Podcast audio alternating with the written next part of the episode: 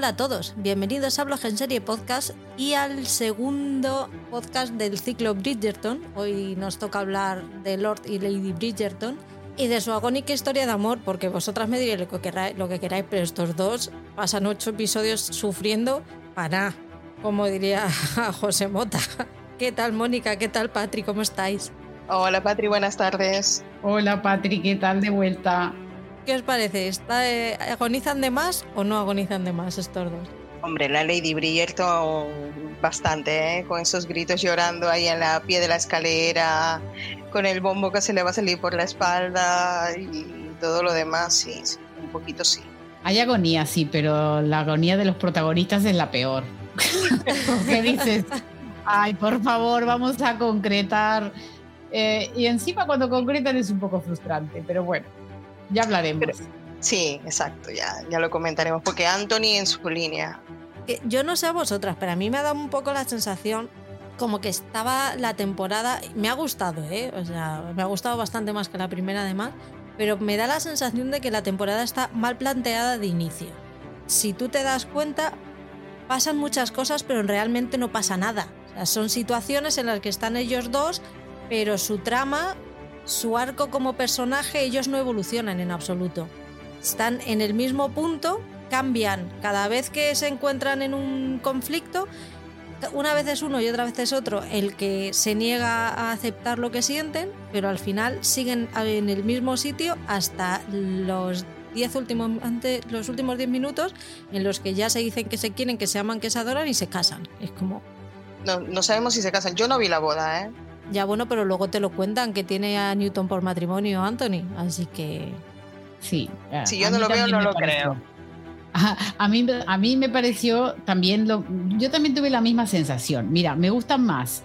Por un lado, ellos me parecen muy, muy, muy atractivos juntos, pero nos, nos, dieron muy poco de ellos juntos. No, entonces, comparado con la primera temporada, a pesar de que a mí el Duque mm, no me mueve nada, y, Anthony sí.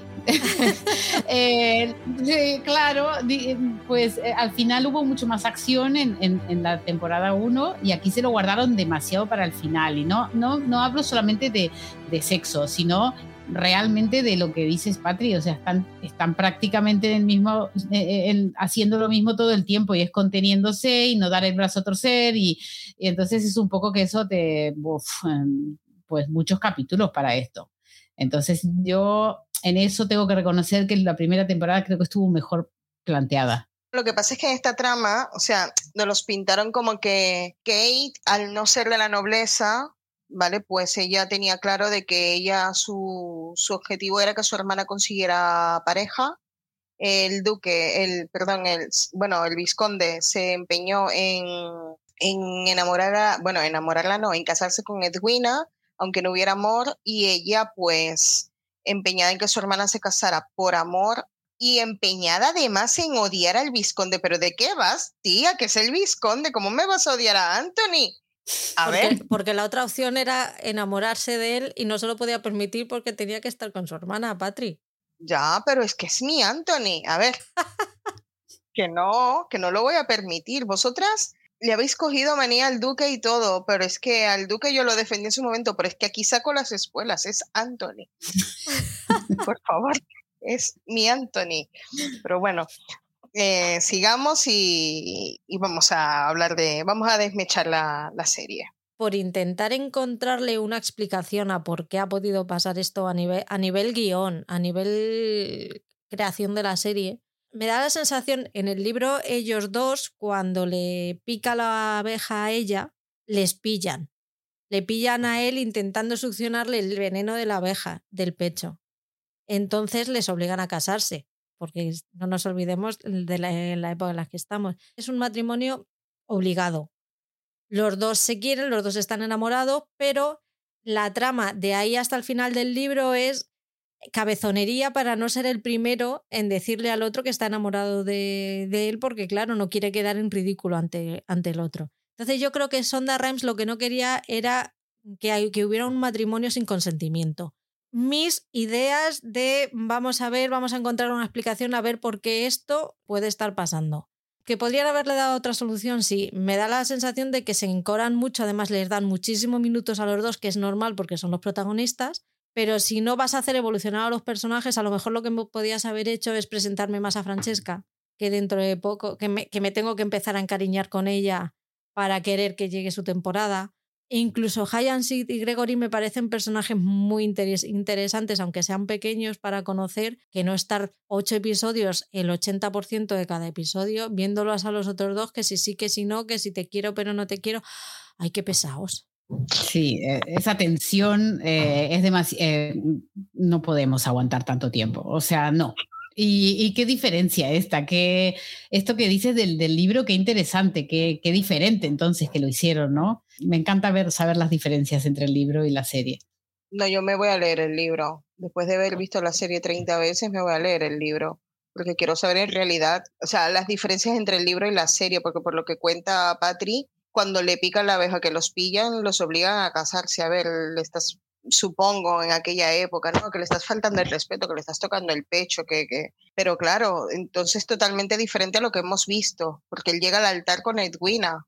No, no, es que este libro ha hecho sonda, ha cogido sonda el libro y ha dicho, bueno, pues me voy a limpiar el culo porque me falta papel higiénico. O sea, ha cogido el libro y se ha limpiado el culo porque yo lo estaba esperando y llegó el momento de la, de la abeja y era como, ya está, ya está, ya está, ya está. Y de repente no los pillan y fue como, ¿cómo? ¿Y ahora qué? Pues nos acaban de crear otra necesidad, Patri, porque tenemos que leer el 2 ahora. Tenemos que leer el... terminado el 4. no, no, no, no, Yo llevo la mitad del 3, la mitad del 4 y, tengo que empezar ahora el 2. A ver, soy yo. Bueno, en tu estilo. Es, e, es, mi estilo, exacto. Yo, bueno, pues cuando terminemos de grabar me pasas el 2 y ya, como estoy de vacaciones, pues ya, ya leeré. ¿Estáis dispuestas a, a, pasarlo, a pasaroslo bien? Ha habido muchísima gente que me ha, me ha hablado, me ha, me ha, llamado, me ha mandado mensajes diciéndome que se lo pasó genial escuchándonos en el, en el primero. Qué bueno. Que se han reído muchísimo, que le encanta, les encanta lo del melocotón del duque, son muy fan del melocotón del duque y de, bueno, de las perlitas estas que nos fueron saliendo porque esas no estaban preparadas ninguna. No, no, no, no, no, Fue muy espontáneo. Somos así. es. Es, lo que tiene que de grabar con Mónica y conmigo que no tengo ni puñetera idea y de que todo me salga de forma natural, ¿sabes? Bueno, me alegro que les haya gustado. Saludos a todos los que nos escuchan entonces. Sí, sí, muy agradecido. Vamos a enviarle, vamos a enviarle saludos a, a Paul, que no le vamos a hacer un inmemorial. No, te burles, Patri, por favor, que con la vara que nos ha dado el pobre, eh, no, nos tenemos que acordar ah, de él, vamos a enviarle Aquí hay una gran ausencia. Hay una ausencia, yo, yo lo echo de menos, aunque sea para que nos esté chinchando, para que nos esté chinchando y para que nos ponga aquí caras de decir esa serie es una mierda, pues dicho por él mismo, pues yo lo echo de menos, el, Paul, te queremos, estás invitado cuando tú quieras. y no sé, Mónica y la jefa que, que, les paso la pelota a ellas ahora. Ay, por mí, a ver, yo necesito hacer un podcast con Paul porque todavía no, y yo soy la mujer que va haciendo podcast con todo el mundo, pues tengo que hacer un podcast con Paul. Así que, Paul, te tienes que venir, por favor. Que se, que se mire la, la Queen Charlotte. Ahí está. Y, y graba con nosotros el Queen Charlotte aunque sea para que nos lleve la contraria a todo lo que vamos a decir nosotras, porque es lo que va a hacer, llevarnos la contraria en todo, que se la mire. Pero bueno, eso, le mandamos un, fuerte abrazo, que nos acordamos de él, que esto no es un in memoriam, simplemente que, que bueno, que es un poco para, para tres chicas. Si no se viene a Queen Charlotte, eh, Mónica, buscamos un huequito. Y Patri, eres una blanda que te cagas. O sea, después de todo lo que nos ha dicho, pero vamos a ver, que es que te pone morritos y ya estás tú que vamos, se te caen hasta las bragas. Pero no? te da pena de, no te da pena con el pobre que dice me he sentido ninguneado, no os habéis acordado de mí, no me habéis mandado ni saludos, nada, pues mira, ahora.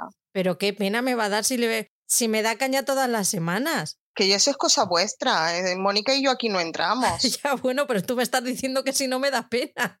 A mí. No, pero si a ti no te... Bueno, a mí sí me da pena, hombre. Después de todo el, repertorio que nos soltó por el grupo, ¿cómo no me va a dar pena? Pero si no quiere venir. y Mónica lo invita, y Mónica lo invita, y Mónica le dijo el otro día, Paul, vente con nosotras, ¿qué tal? Pues mira, yo quiero que él venga porque se hace el duro también. Sí, lo vamos a cuidar. Sobre todo porque es una serie que a él le encanta, porque a él le encanta hablar de series, pero él elige de lo que habla. Así que habría que ponerlo así, un puteo le ponemos y que venga a hacer el podcast con nosotros, el de, la, el de la Queen Charlotte. Le podemos poner de puteo a la Queen Charlotte antes de ponerle el escamoso. ¿Ves? este, bueno, por lo menos calidad en la Queen Charlotte va a encontrar. Eso te aseguramos, Paul. Seguro. Pero no le gustó la edad dorada. Y mira que lo he intentado, ¿eh? con la edad dorada de todas las maneras posibles y no hay forma. Bueno, esto es democracia, Paul. Si quieres venirte a Queen Charlotte, ya sabes. Dos, dos votos contra uno. No me escondo. Yo lo único que le aviso que cuidado, porque si le gusta esto de hacer estos podcasts de, época, pues lo siguiente es Aulander, ¿eh? O sea que se tiene que ver las siete temporadas y ya después quedarse al día y hacer uno semanal con Ivo y con, y, con Patri. Tampoco es tanto, Paul, son solo seis temporadas y media. Voy por la sexta temporada, increíble pero cierto, ¿eh? ¿Qué te parece? wow. Ah. Lo que no consigamos, Mónica. Sí, sí, pero tela, ¿eh? Yo dije, jamás en la vida la voy a ver. Mira, seis temporadas. Voy por el segundo de la sexta. Lo siguiente es que lea los libros y lo, y, lo, tercero en escala es ir a Escocia. No, yo no voy a leerme los libros. No me voy a leer los libros. Lo tengo claro, clarísimo. Como diría Piqué, Mónica, contigo empezó todo. Esto es Exactamente. voy a hacer también otra cosita que quería comentar. Eh, voy a hacer un descargo de responsabilidad a Sonda Rhimes y a Netflix, ¿vale? Yo eh, estoy en un grupo de Telegram de, de los Bridgerton y están las muchachas muy enfadadas con Sonda Rhimes y con Netflix porque no, se, no están dando la temporada, eh, la fecha de estreno de la tercera temporada. A ver, estamos todas igual, con las mismas ganas de verla. Por lo menos de mi parte, o sea, yo estoy ya desesperada porque digan una fecha. Pero hay que tener en cuenta la huelga, hay que tener en cuenta que, estos, que muchos de estos actores eh, trabajan en Estados Unidos, con lo cual están eh, afiliados al sindicato estadounidense, con lo cual ellos no pueden trabajar ni hacer promociones. Me da la sensación de que Netflix está guardando con celo esta tercera temporada porque es una de sus estrenos más importantes y no quiere estrenarla sin que haya sin que haya promoción. A mí me daría mucha pena que ellos dos se quedaran sin, sin promoción. Y no es decisión mm, de Sonda Rhymes el que su producto no salga adelante. Sonda, si su serie no se estrena, Sonda no cobra. Esto es así. Hay una parte que habrá cobrado por hacer la serie, pero hay, una, hay otra parte que si la serie no se estrena, ella no la va a cobrar, con lo cual ella tiene tanto interés o más que nosotros en que esta serie y esta temporada se estrene. Así que relajemos un poco, vamos a ver otras series que haya en, en las plataformas, leamos, eh, vamos a salir a la calle a pasear, pero vamos a intentar llevar esto de la mejor manera posible porque es que no, no es sano. Hay, es que hay cosas que leo que no, son, que no son sanas y si dejáis de verla por, porque la estrenan tarde y os enfadáis, pues va a ser peor porque os van a quitar una serie que os gusta. que no entiendo mm, mucho este enfado y esta frustración. Eh, entiendo la frustración, pero no entiendo la reacción vamos a esperar, vamos a dejar y que las cosas se hagan bien y que ellos también tengan su promoción, que yo creo que se lo merecen como actores el que, el que tengan su que tengan su momento. Y nosotros el poder tener todas esas imágenes, todos esos vídeos que en una promoción normal podrían compartir con nosotros. Yo, estoy muy de acuerdo, Patri, porque a este producto tienes que disfrutarlo con todo lo que significa, no solamente la serie, porque cuando sigues un producto que te gusta tanto, mm, la, para mí es una fantasía la promoción, porque todos los días hay vídeos diferentes, entrevistas, los empiezan a, conocer más, empiezas a conocer otros proyectos que tengan los actores si te gustan, eh, empiezas a conocer más los personajes porque te van dando detalles, entonces mm, para mí muy injusto que no pudieran hacer la, la, promo ellos, que son, digamos, la, pareja preferida, o por lo menos para mí es la pareja preferida, por lo menos de momento, ¿vale? Porque yo no leí los libros, yo voy con la serie y, creo que es esta, es la que me, me despierta mucho más eh, curiosidad de todas, ¿no? Entonces, estoy totalmente de acuerdo. A ver, hay muchísimos otros productos para ir viendo. Eh, entonces, bueno, hay que tener paciencia. Además, es verdad, eh, a Netflix se le acaba The Crown ahora. The Crown, Los Bridgerton y Stranger Things son lo mejor de Netflix. O sea, entonces tiene que ir y tiene que irme eh, eh, eh, pausando el, nivel de estrenos porque si no se va a quedar sin producciones de estas gigantes. Entonces, bueno, hay que entender que son decisiones de los CEO, que son los que mandan y nada, paciencia, que podemos leer los libros mientras. Efectivamente, yo creo que sí, que es lo que decís vosotras. Y yo puedo añadir que es que se lo guardan. Es, eh, a ver, hay una huelga de productor, de directores, de productores, la de actores, o sea, de actores, o sea, de todo. Y claro, dirán, bueno, pues mm, teníamos prevista sacarla este año porque fue lo que nos dieron a entender, pero ahora con esto, pues dirán, bueno, pues nos las guardamos para el próximo año porque ya vamos a soltar The Crown y ahora con que no ¿con qué podemos atraer al público el próximo año? Pues no tenemos producto, vale, pues yo supongo que yo digo, yo me hago mis propias ideas y digo, bueno, quizás la suelten antes de mayo del año que viene, puede ser, pero bueno, lo que decís vosotras, vamos a leer, vamos a salir a pasear, me voy a comprar un perro, y, o adoptarlo y así también tengo más, más cosas que hacer que estar viendo Bridgerton 30 veces a la semana o, o dos veces al mes y la Queen Charlotte ya es que me encanta y la veo siempre que puedo. A ver, ¿puedo confirmar que cada vez que me llega un correo electrónico de Netflix tengo la esperanza de que es algo sobre Bridgerton. Podemos confirmarlo, ¿vale? Podemos confirmarlo que yo cuando veo un correo de Netflix, toda mi, intención es que sea algo sobre los Bridgerton, pero de lo que yo quiera a lo que vaya a pasar, ay, amigo. Claro, es que no, no tenemos el control. Ya está, hay que aceptarlo. Eso es. Avisamos que hablaremos con spoilers. La otra vez dije que solamente íbamos a decir los de la serie, pero mm, nos lo pasamos como sondas y pasado el segundo libro a la hora de hacer la temporada. Así que vamos a hablar de spoilers, si serán libros, temporadas, temporadas que vienen, mm, temporadas que van, Queen Charlotte y de, todo lo que nos salga, porque como lo único que tenemos en el guion es los puntos que no quiero que se me olviden para comentar, todo, todo lo demás, pues no tengo ningún tipo de control sobre lo que vaya a pasar.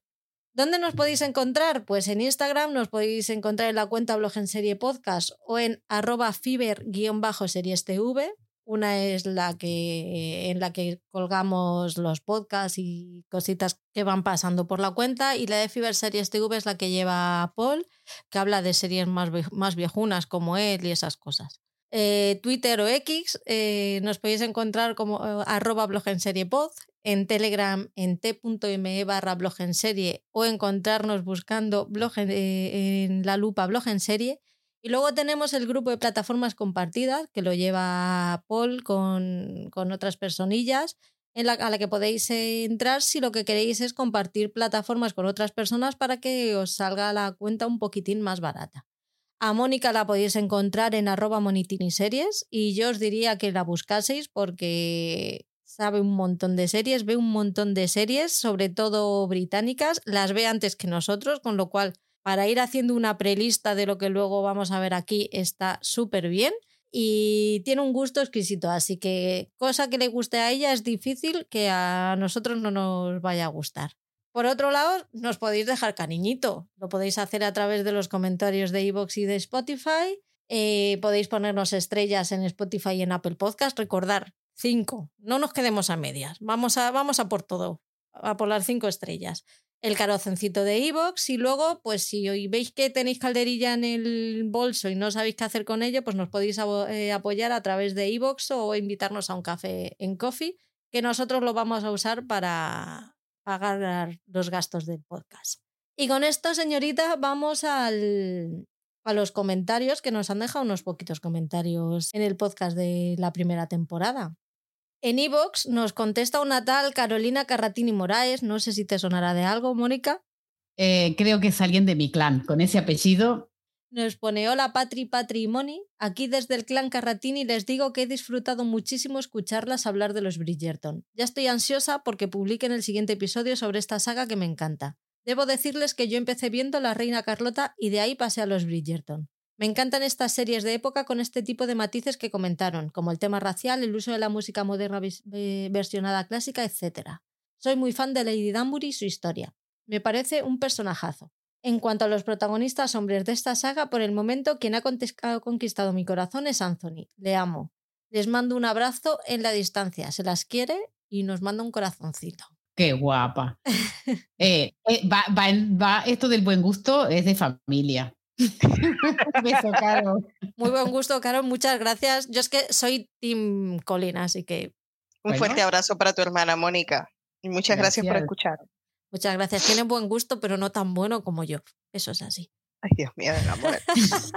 Nos ha escrito Gerard. Flipa, ¿eh? Algo asombroso, ¿eh? Dice, una gozada. Ha sido a gusto escuchar un podcast con tres reinas que han disfrutado una serie que además es bastante buena. Me he reído mucho con vosotras, con vosotras. Se me hizo corto y tengo ganas de escuchar el siguiente. Un abrazo para las tres y enhorabuena. Saludos, Gerard, qué crack. Cuando lo, vea, le, cuando lo vea, le voy a dar un abrazo. Ay, pobre. De parte de las tres, muchas gracias, Gerard. Pues le daré tres abrazos. Ven aquí, que tengo mi vida. Muchísimas gracias, guapo. Y Beatriz Romero Redondo nos dice, maravilla escucharos. Me quedé un poco parada en la reina eh, Charlotte. No sé si seguir. Un abrazo. Sigue, sigue, sigue, tú puedes. Sí, síguela. Es, es una preciosidad. Sí, sí, vale mucho la pena. Y además son seis capítulos, no son ocho, o sea que se, se ve un poquito más rápido y te expande muchísimo el universo Bridgerton, o sea que te va a venir bien verla. Nosotros te animamos a que, que la veas. Sí, se ve desde otro prisma. Además, tienes un, mucho más contexto sobre alguno de los personajes y puedes entender mucho mejor alguna de las reacciones. Está, está muy bien sobre todo la reina Carlota. En Spotify también nos han escrito. Nos escribe Eu Macarena Cuadra y nos dice necesitaba este tipo de análisis. Y yo creo que no hay un no hay nada que te puedan decir mejor que esto. Exacto. Que se siente identificada. Muchas gracias, Macarena. Claro. Me alegro mucho, Macarena. Gracias. Nuria Verdiel Reguil nos pone, qué ganas de volver a visionar la serie. alerta spoiler, se os ha olvidado mencionar que en los libros los hijos de Marina son de Philip y no de John. Yo de eso no me acordaba. De Philip, de Philip. Bueno, son de Philip porque de Philip no es el que se murió. Yo es que de eso no me acordaba. Es que... Philip Crane, Philip Crane es el, que se murió. Philip es con el que se casa. George es el, el que se vale, pero los hijos, los hijos, George es el que se eso ¿Cuándo lo vamos a saber? En la serie no lo mostraron así. Pero si Marina ya estaba embarazada, los hijos son de, de, George, no son de Philip. Pero la historia en los libros es diferente. Ten en cuenta que nosotros a Marina en los libros no los conocemos hasta el principio del libro de Lois. Y no es prima de Marina, sino que es prima de los Bridgerton. Madre mía, que me junge. Bueno, voy a tener que leerlo desde el uno. leyendo. Podemos seguir leyendo. claro, es que yo estoy leyendo en el tercero que ¿cómo se llama? las hermanas estas feas se casaron. La odiosa, la mm, crecida, mm. eh, se casó con un viejo. Crecida se casó con un viejo y es viuda. Sí. sí, sí. Es viuda, es viuda. Hasta, hasta ahí voy, hasta el beso de ellos y, yo, y, yo, y, yo, voy pensando, pero si esto no lo he visto, o esto, yo digo yo, bueno, que tampoco lo voy a ver, porque no los van a, a cambiar. Vale, pues continuemos. claro a ver, de los libros a la, a la serie hay poca, no, no, te puedes fiar mucho, porque es que luego van a hacer con ellos lo que quieran, entonces... Sí, pero por ejemplo, las 50 sombras de Grace, que yo me leí los libros y me leí y vi la serie, era tal cual el libro, tal cual. Las tres, las tres pelis. Sí, pero Christian Grey, pero Christian Grey era más guapo en el libro que el Shermy. Me da igual, pero este tío es guapísimo. Mm, por favor. Jamie Dornan es yo a Jimmy Dornan no le decía que no, ¿eh? Yo tampoco. No, le decimos que no, a ver, no nos vamos a poner tan tiquismiquis, pero si, vamos a elegir, perdona, pero había mejores candidatos. Pero bueno, eso ya lo, es un duelo que ya está resuelto. ya eso pasó, pero a mí me encantaba. Yo lo vi a él y me gustaron más las películas que, la, que los propios libros, ¿eh? Uf, ay no, a mí ahí eso, ay no. De hecho, me pasó una cosa con los libros que llegó un punto que ya desde mitad del segundo y el tercero las escenas de sexo me las pasaba porque me aburría un mogollón. Era demasiado aburrido, sí. Me, aburría muchísimo, tío. O sea, era como, uff, venga, vamos a pasar esto. Esa es la edad, Patri. Pues a mí me pasó igual, yo me adelantaba los, me adelantaba los capítulos que decía, bueno, ya está, ya sé, ¿no? Por Pues, favor. Claro, quiero saber qué pasa. Pero bueno, a ver, igual lo que tuvo ese producto es que fue muy eh, masivo y fue como que lo necesitábamos consumir y en eso hay que felicitarla a la escritora porque lo hizo bien. Luego, y que la adaptación haya sido muy parecida a los libros, a mí es algo que a mí siempre lo agradezco. Ahora, eh, porque soy más, le- porque me gusta mucho leer, ¿no? Eh, pero, pero, y en el caso de Shonda, que coge así como personajes y va como mezclando o te va adelantando historias, tampoco me parece mal, tampoco me parece que lo haga mal. Esta parte de Marina igual no está mal puesta aquí, yo qué sé, yo no la veo tan mal puesta. No, te- todo tiene un porqué. Yo no creo que con esto se vaya a equivocar. Sí que, pues eso, a la gente que ha leído los libros y que su libro favorito es el de Anthony, estaban que se tiraban de los pelos, pero a mí no me pareció. Yo cuando la vi no la odié, dije, bueno, pues lo ha cambiado. Ya te digo, se me hace pesado el que al final ellos estén como muy estancados y no, y no, no evolucionen mucho con los personajes. Pero en su, la, primera vez que lo vi, o sea, la primera impresión no fue mala. Para nada, sí que claro, yo me acuerdo que hablé con, con la corresponsal en Estocolmo que su, eh, que su libro favorito fue el, es el de Anthony y casi me tengo que retirar el teléfono ¿sabes? de la indignación que tenía. Claro, supongo que para los mega fans de los libros esto es doloroso. ¿Qué se le va a hacer? Pues a ver qué nos hacen con, con la próxima temporada. De momento vamos a ver esta, que tenemos a Anthony que está decidido a encontrar a su vizcondesa y que el amor no sea uno de los requisitos para ello. Y luego tenemos a Kate que está empeñada en que su hermana tenga un matrimonio por amor y hará todo lo posible para evitar que sea Anthony el que se case con ella o no. Vamos con la historia. Mm, Vamos a ver un poco, si queréis, le hacemos un poquito una radiografía a los personajes. Vamos a hablar de, de Edwina. ¿Qué os parece el personaje de Edwina? Muy soso. Mm, Se no hacía, se hacía pequeña, se hacía pequeña en, cierto, en ciertos momentos de la serie. Por ejemplo, cuando jugaban al Mayo, que dijo, ya no quiero jugar más, que se quería ir a hacer el té con su madre, bueno, con las tres damas. Mm. A mí me pareció que ella ahí se hizo pequeña, como viendo divertirse a todos los demás y a su propia hermana. Ella, no sé, yo creo que no voy a decir la palabra inferior, porque no, no, no es un tema de inferioridad, simplemente por desconocimiento o por, bueno, porque no estaba a gusto jugando con, con la familia Bridgerton, con los jóvenes. Para mí, en muchas situaciones, Edwina se hizo bastante pequeña. Ahora me levanté del sofá y la aplaudí de pie cuando se enfrentó, cuando, él, cuando en su no boda estaba ya en la, en la sala con su madre, la reina, y entró el rey Jorge.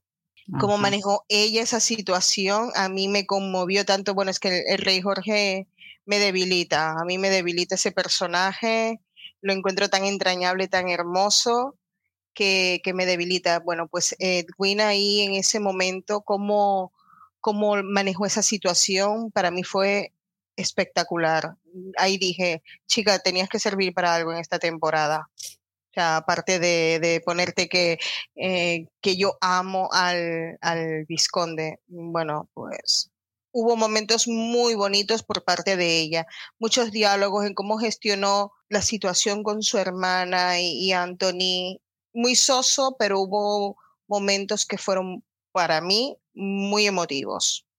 Pues a mí, como dije, a mí me pareció una chica que no estaba a la altura de la, de la situación. Me pareció pobre que la estaban intentando meter con calzador, que toda la vida habían tenido esa expectativa de ella, ¿no? Eh, de prepararla para ese momento. Y eso a mí, o sea, pobre, entiendo que ella se sienta fuera, se sienta presionada y a lo mejor tenga que vivir situaciones en las que no se siente tan cómoda y sobre todo intentando siempre cumplir las expectativas de los demás y de la sociedad y de su madre y de su hermana y de todo lo que se espera de, de ella. Entonces ella es como la princesa, ¿no? Como que la, criaron para que fuera princesa. Y entonces eh, me pareció un personaje que yo creo que está bien interpretado porque realmente la niña, llegó, yo por lo menos llegó un momento es que no la soportaba más no quiero verla, o sea, la, la ponen en, en, pantalla y digo, uff, otra vez está. Chica, chica, date cuenta de una vez que no, que no es contigo. este, entonces, bueno, pero pobrecita la entiendo, entiendo su psicología, la psicología del personaje.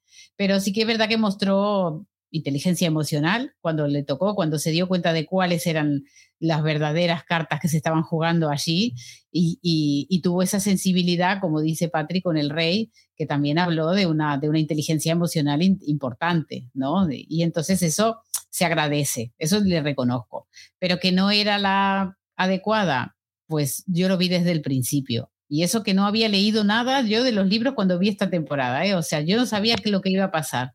Sin embargo, desde el principio vi que, no sé, era un personaje demasiado ah, así, ¿sabes? Demasiado eh, obvio todo. Está muy exagerada, ¿no? Yo la vi, o sea, demasiado tonta, exagerada. Es imposible que los veas mm, cómo actúan y no seas capaz de, por lo menos, tener la, la música detrás de la oreja. Yo creo que hay dos Edwinas. La de hasta la boda y cuando ya por fin abre los ojos en la boda y dice, ah, sí, pues ahora no voy a hacer lo que vosotros queráis, voy a coger las riendas de mi vida y voy a hacer lo que yo quiera, que, que sé hacerlo, que estoy preparada. Y, además se lo dice muy claro a Kate, ¿no? Dice, ten en cuenta que no estoy perdiendo yo, que estás perdiendo tú, porque lo, que estoy dejando de lado es la vida que tú me habías planificado y no la que yo quería. Y a partir de ahí, incluso después de que Kate ya se recupera del, del accidente, no le dice, oye, mira, pelillos a la mar y volvemos a ser hermanas si nos queremos y como antes. Le dice, no, no, vamos a volver a ser hermanas, vamos a volver a querernos mucho, pero vamos a poner las cositas claras, que es que si no luego esto, aquí hay lugar a equívocos. Sí, hubo un renacer en ella. O sea, ahora voy a saber mi verdadero carácter. Claro, porque al fin, pero también es culpa también es responsabilidad de, su entorno un poco, porque la trataron de cuidar tanto de las verdades que hay ocultas en esta familia, que claro, la pobre era inocente y aparte muy jovencita. Y luego tenemos a Kate que tiene un pasado muy, muy similar al de, al de Anthony. Prácticamente son pasados paralelos. Los dos han perdido a su padre y los dos mm, se han tenido que hacer cargo de la situación porque sus madres estaban out y han sido ellos los que han tenido que tomar decisiones más o menos equivocadas dependiendo, de, dependiendo del caso, pero teniendo responsabilidades que no les correspondían para ese momento ¿no? de, de su vida. Sí, sí, tienen el síndrome del hermano mayor. Y es que es ser fuerte, fuerte para sus hermanos, los dos tuvieron que eh, sobreponerse rápido al duelo para que sus hermanos, para conseguir el bienestar de sus hermanos, apoyar a su madre. Eh, y, y Kate tiene ese, también esa particularidad de que no es hija biológica de su, de su madre, porque era, era de un matrimonio anterior ella, entonces siempre siente como que está, como que le están haciendo un favor. Sí, se siente como en deuda con, con su madre y con, y con Edwina. O sea, tú me has querido, me has tratado como una hija, no hubo diferencias entre Edwina y yo, y yo quiero devolverte lo que tú has hecho por mí, yo te quiero devolver, eh, bueno, pues el favor, como mm. aquel que dice, ¿sabes? Eh, te, lo, te lo devuelvo y te lo, te lo quiero recompensar de la mejor manera. Y ella lo tenía muy claro, ¿eh? Creo que en el caso de Kate, un poco diferente al de Anthony, pero que, que ella no se cree merecedora de un amor, ¿no? Yo creo que Anthony también por otras razones eh, piensa que lo que necesita es una esposa, que no es, eh, que no tiene necesariamente que amarla, sino tiene que ser como eh, perfecta para el papel que le toca, pero bueno, pero sabe que se va a casar. Sin embargo, Kate es como que no, mi motivación en la vida es casar bien a mi hermana y después ya me iré a India y ya pues tampoco hablaba de que ella tenía esperanza de casarse o de tener pareja, entonces como que ella no se lo permite y eso es típico del sentirse que no te mereces cosas. De hecho, se la ve que anhela. Cuando ve el vestido de los vestidos de Edwin al principio, ella se queda con ganas, con carita de que ella también, a ella también le gustaría, pero siente que no se lo merece. La conversación con Mary del final, en la que hablaba antes de que, se, que está preparando las cosas para irse a la India, que es Mary la que le tiene que decir, no, no, si es que tú nunca has tenido que ganarte el lugar en esta familia porque desde que conocí a tu padre tú llegaste a mí como mi hija y nunca te, he sentido otra cosa. Luego Anthony tiene los traumitas de la muerte prematura de su padre, que le vio morir, que según se murió él le colgaron el, el título y em, tuvo que tomar decisiones que no, no tendría que tomar ningún chaval de 18, de 18 años, ya sea en el siglo XVIII, en el XIX o en el XXI.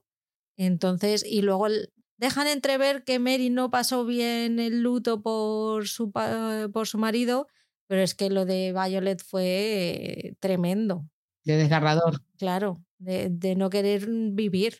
Ya verás luego con el jardín. ¿Quién nos lo iba a decir? Hemos pasado de no querer vivir a querer regar el jardín. ¡Ay, ay Violet! Pillina. Se le despertó la flor. Beatriz, aquí es que no tienes contexto porque no has visto la Queen Charlotte, así que ya te pones al día. Claro. Fue a hablar con Anthony, pedirle perdón y decir, bueno, pues yo ya estaría. Empezamos. ¿Dónde tienes la lista de pretendientes, Anthony? Vamos a hacer una. Tengo una cosa que reprocharle a mí, Anthony. ¿eh? Pues adelante, adelante. Anthony, una sola cosa no me gustó de él. No sé si vosotras lo veis como yo. Eh, fue una parte de como de machismo. Yo necesito la mujer con medio cerebro, medio cerebro, ¿eh? Con buenas caderas para tener hijos. Ojito, ¿eh? Eso para mí mm, lo escuché muchísimas veces y digo, pero qué machista que, que, que llegan a ser, ¿sabes? Digo, ¿cómo puede ser una mujer con medio cerebro? O sea, por eso de, de, allí la evolución y dicen, no, es que las mujeres solo sirven para limpiar y para tener hijos. Pues te equivocas, Anthony. Te equivocas y ahí me enfadé mucho contigo. No se puede pensar de esa manera. Tienes que buscarte una mujer inteligente. Si la quieres que hable cinco idiomas, pues que hable cinco. Pero jamás en la vida decir que tenga buenas caderas para que tenga muchos hijos. Muy mal. Muy enfadada estuve allí. De verdad, no quise saber de él en mucho tiempo. Hombre, es lo que pasa cuando quitas el amor de la ecuación, ¿no? Al final, mira, tengo, me la apunté porque ahí yo es que flipé con la lista y dije, esto yo lo tengo que apuntar. La lista era, tiene que ser tolerable, diligente, con buenas caderas para tener hijos y un poco de cerebro que es más preferencia que requisito, que dices, hostia puta Anthony. Por favor, mira, ahí, ahí, es como si yo dijera ahora, no, es que mi, bueno, vamos a dejarlo así. Por favor. No, me, me, enfadé mucho en ese, en ese episodio cuando él iba en la, en la carroza con sus hermanos, eh, bueno, con Benedict en este caso, explicándole eso, los requisitos que él tenía y tenía una lista y fue conociendo a las candidatas, se fue a tomar un helado con una, a la otra le preguntó, la otra le decía si hablar latín, si hablar inglés, si hablar francés y él le dijo y griego, o sea... le faltaba, ¿Y le iba a buscar... eh, O sea, te voy a joder por algún lado. Y el griego, no, pues fuera. Ah, ¿Sabes leer, leer libros? La otra con el arpa, leer libros. Eh, y, a, y con Edwina fue diferente, fueron preguntas totalmente diferentes. Yo no sé si lo visteis. No sé, bueno, sí, él, interesó, él, él, se interesó por saber si ella quería tener hijos y cómo ella abordaba estas respuestas. También era demasiado empalagosa, o sea, demasiado jalabolas. Te voy a, a contestar lo que tus oídos quieren escuchar. Mm, Edwina, no seas sumisa, hija. No me no. seas sumisa. Por allí no, por favor. Entonces, claro. Y la otra, no, pues tendré cuando iban caminando por, por allí, por el paseo, por el jardín, no, vamos a tener, yo quiero tener tres, cuatro, cinco, seis, mm, pues a todos, muchos, y eso a él iba, vamos, emocionado tachando de la lista, ta, ta, ta, ta, ta, ta. O sea, esta no, esta no, esta no, esta no, esta no, y llegó Edwina, y yo no entiendo el empeño de Anthony de casarse con Edwina. Porque era el diamante. Pero da igual, si desde que iban en el caballo, el comienzo del- de la temporada, que pilló a Kate con el caballo, que después le dijo que Mayfair era por allá y no en el sentido donde ella iba. A ver, que, y él se lo reconoció después al final. Le dijo, si yo me enamoré de ti desde aquella carrera, o sea, él se enamoró de ella desde ese momento. ¿Por qué te empeñas en coger otro? Porque era la diamante, pues a tomar por culo la diamante, me caso con quien me dé la gana. En fin, soy yo la que lo dice y él hizo lo que le dio la gana. Pero no habría serie si fuera, si hubiera sido todo tan libre y abierto, ¿no? Yo creo que ponen un poco el, eh, esta lista tan, tan repugnante que hizo Anthony, eh, que lo convierte en un idiota integral, por supuesto, es, eh, lo ponen para que luego vea, veamos qué, equivocado estaba y cómo le sale todo al revés de lo que él calculaba, ¿no? Pero bueno, es un poco que él también eh, se, se había puesto como una guía, ¿no? De tiene que cumplir esto porque, claro, está perdido este chico. Él estaba enamorado, ¿no? De otra chica en la otra temporada y no pudo ser ese amor. Entonces ahora estaba buscando la ideal para, para, para que encajara en la sociedad que, en la que él vive. Entonces, bueno, pues eh, claro, sin saber que los planes se le iban a ir a la mierda. Pero de momento Edwina yo creo que como sí tiene algo de cerebro, fue la que dentro de todas las que había de candidatos, además de ser el diamante, eh, era una chica eh, bastante adecuada para, para, el papel que le iba a tocar. Entonces creo que, es por eso que pusieron, eh, lo pusieron así, tan, tan obviamente estúpido. Y además, él no empieza a fijarse tanto en Edwina hasta que a Edwina la nombran diamante de la temporada, que él ya, o sea, Kate ya le había oído hablar en el jardín con sus amigotes, diciendo que él era el macho alfa del, del corral y que el amor, él el amor no, que lo que quería era otras cosas, pero que el amor no. Entonces ahí ya habían discutido y ya se habían prometido odio, odio mutuo y para toda la vida. Cuando Kay le hizo la cruz, Kay de ahí le hizo la cruz. Y luego se enteró de encima de que le tenía que gustar a ella para poder cortejar a Edwina, que eso también fue como bueno, y se lo tomó como un desafío de decir, a mí me van a venir con estas, ya verás porque es que es un, es un machirulo, Anthony, tiene su corazoncito, le queremos porque es un Bridgerton, porque su madre le, le humaniza, pero él es un machirulo, un vividor, un mujeriego, porque entre tachar y tachar mujeres de la lista, se folla otras tantas. sí, sí, sí, sí. Mal inicio, Anthony. Él estuvo enamorado de Siena y de hecho hay una parte, uno de los episodios, creo que es en el primero, en el que él quema como una carta con el nombre de ella. Eh, a ver, eh, porque no contaba con enamorarse de, de, Kate, pero el amor de Anthony era Siena. Pero era totalmente imposible ese amor. Imposible, mm. imposible. Sí, pero yo creo que se olvida de ella cuando se enamora de, de Kate. O sea, Siena ya es un, es ah, un recuerdo. Lo tiene y solamente tiene ojos y, y, para su obsesión por ella, porque de repente es que se le mete dentro y ya no puede vivir ni respirar si no es por y para ella. Y enseguida, eh, una cosa que me llama la curiosidad de, de, de estas series de, de, de Bridgerton, del primero y, el, y, la segunda temporada, y yo dije, se lo voy a comentar a ellas dos, es que enseguida usan la palabra te amo, eh, pero si yo lo amo, a ver, muchacho que no te has dado ni un beso, ¿cómo vas a decir te amo, por favor? ¿Pero de qué coño me estás hablando? Imagínate que ves a Malifoya mal, no jodas, tío. Primero tienes que hacer, hay que probarlo. Hay que probar el mercado. Es, que, es, que ahí era donde yo iba. Anthony en su línea, siempre probando, antes del bacalao, de, antes de comérselo. Siempre que, o sea, él se fue yo a Kate antes de casarse. Hijo mío, sí, señor. Entonces, hostia, él en su línea, primero lo pruebo y después lo, lo, lo, decido. A ver, que él lo tenía claro, que él le hizo el amor a ella, no se la folló. Él le hizo el amor a ella porque estaba enamoradísimo de ella. Pero vamos a ver, que, que, que, que si no, es que te, te casas antes.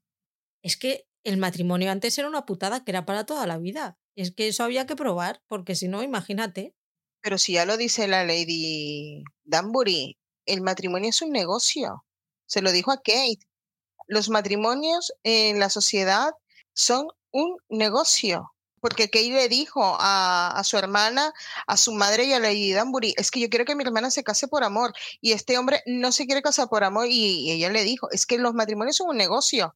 Me recuerdan al Club Náutico de Maracaibo, que se conocían los padres mm, de la clase alta y cuando parían las mujeres, entonces ya, ya, ya, hacían como los árabes, que, le, que ya le encaquetaban el novio de toda la vida y con esa te vas a casar porque esta tiene pasta. Eso pasó en Maracaibo, ¿eh? Hasta que yo me vine para acá, eso estaba pasando. Un saludo al Club Náutico de Maracaibo. El que me seguro que nos escucha. no, no, no, ya te, ya, ya te digo yo que sí nos van a escuchar. esto va a llegar. Pero es que es verdad. Hablando del, de que Kate buscaba que Edwina se casara por amor, tienen muchísimas conversaciones ellas dos en las que Kate le hace muchísimo hincapié en que se tiene que casar por amor, que tiene que ver otras cosas que no sean la posición y el dinero, tiene que ver la inteligencia, la forma de tratarle, que, que, no se precipite, que vea bien, pues eso, pues que, que mire, que mire el mercado y elija el mejor postor. Y Anthony era el que más bueno estaba, pero a lo mejor no era lo que ella buscaba. No era el mejor candidato, no era el mejor candidato por su por su manera de pensar, por lo que él buscaba, no era el mejor. No importa para mí. me, me, gusta mucho también la, la, relación que hay entre Lady Dunbury y Kate. Ellas dos al principio chocan muchísimo, pero luego van acercando posturas, van teniendo cada vez conversaciones más, eh, más profundas, se van conociendo mejor, se van cogiendo cariño. Y bueno, aquí ayuda mucho porque yo la, la, vez anterior que la había visto, la había visto antes de ver Queen Charlotte. Ahora, después de ver Queen Charlotte, hay muchas cosas que ya conoces y que te dan un contexto mucho más amplio de, Lady Danbury, que la entiendes mucho mejor, que sabes por qué dice lo que dice. Y a mí es que me tiene enamorada. Lady Danbury es un personaje que es una auténtica pasada. Sí, esa serie no sería igual sin ella. Pero tanto en, en la temporada 1, en la 2 y en Queen Charlotte. Es espectacular la Lady Danbury. Para mí, de los mejores papeles. Sí, sí, lo es. Una mujer que ya supo hacerse a sí misma, venía, tuvo que pasar por todo lo horrible que pasa a una persona que la casan, ¿no? Em, con un tipo que no quieres y claro, descubrió el, empoderamiento que te da ser viuda en esa, en esa época. Entonces, claro, es un gran ejemplo de, de eso, de mujer empoderada y de, y, y, de, y de una fuente de consejos muy sana, la verdad.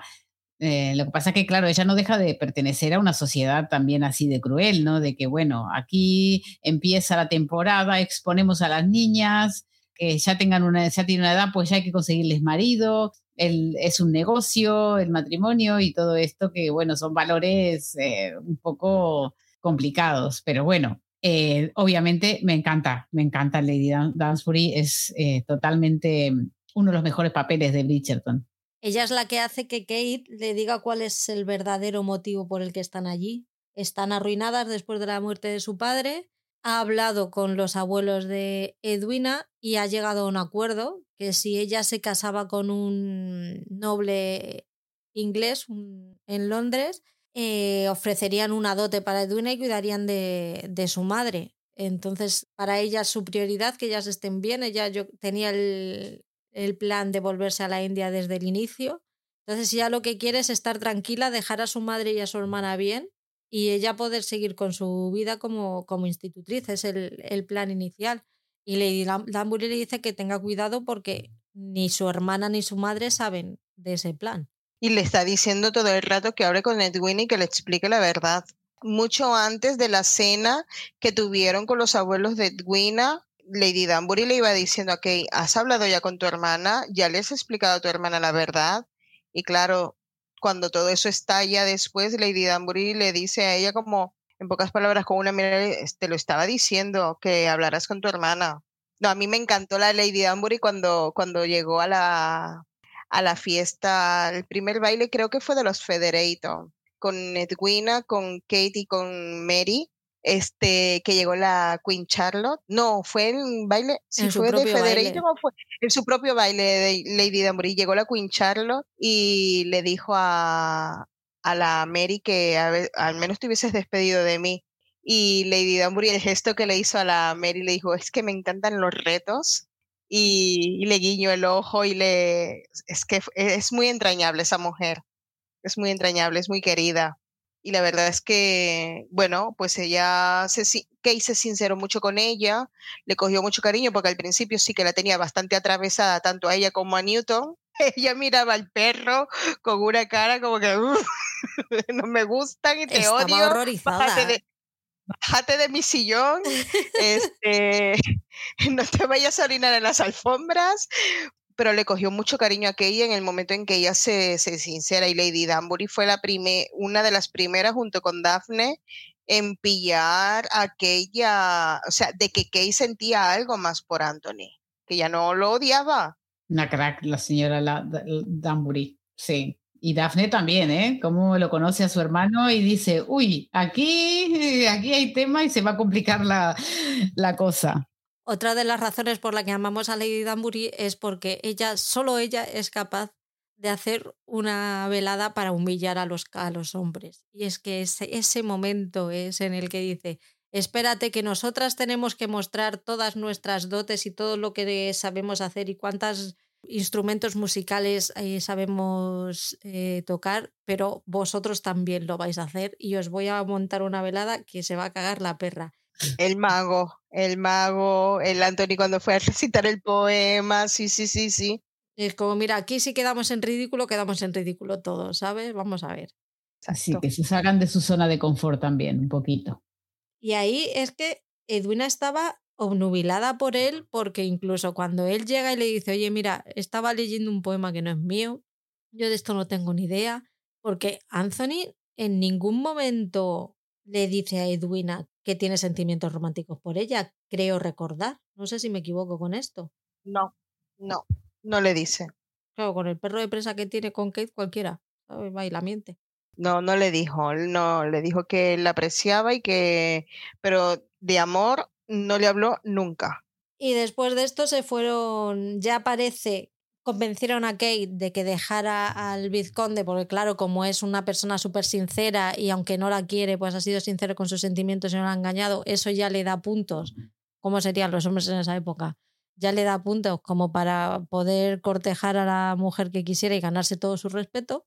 Así que ya al final Kate pasa por el aro, ve que se ha quedado sola en, en su odio por el vizconde y el vizconde lo aprovecha y las invitan a irse a Aubrey Hall una semana antes del baile de las flores y los corazones o algo así, que es el, baile que hace siempre Lady Violet en Aubrey Hall, para pasar un tiempo con ella y conocerse mejor, ya que su intención es pedirle que se casen, ¿no? Y aquí llegamos al primero a Daphne, que me encanta el momento en el que Daphne confunde a, a Kate y a, y a, Edwina, porque claro, él con quien tiene química es con, es con Kate.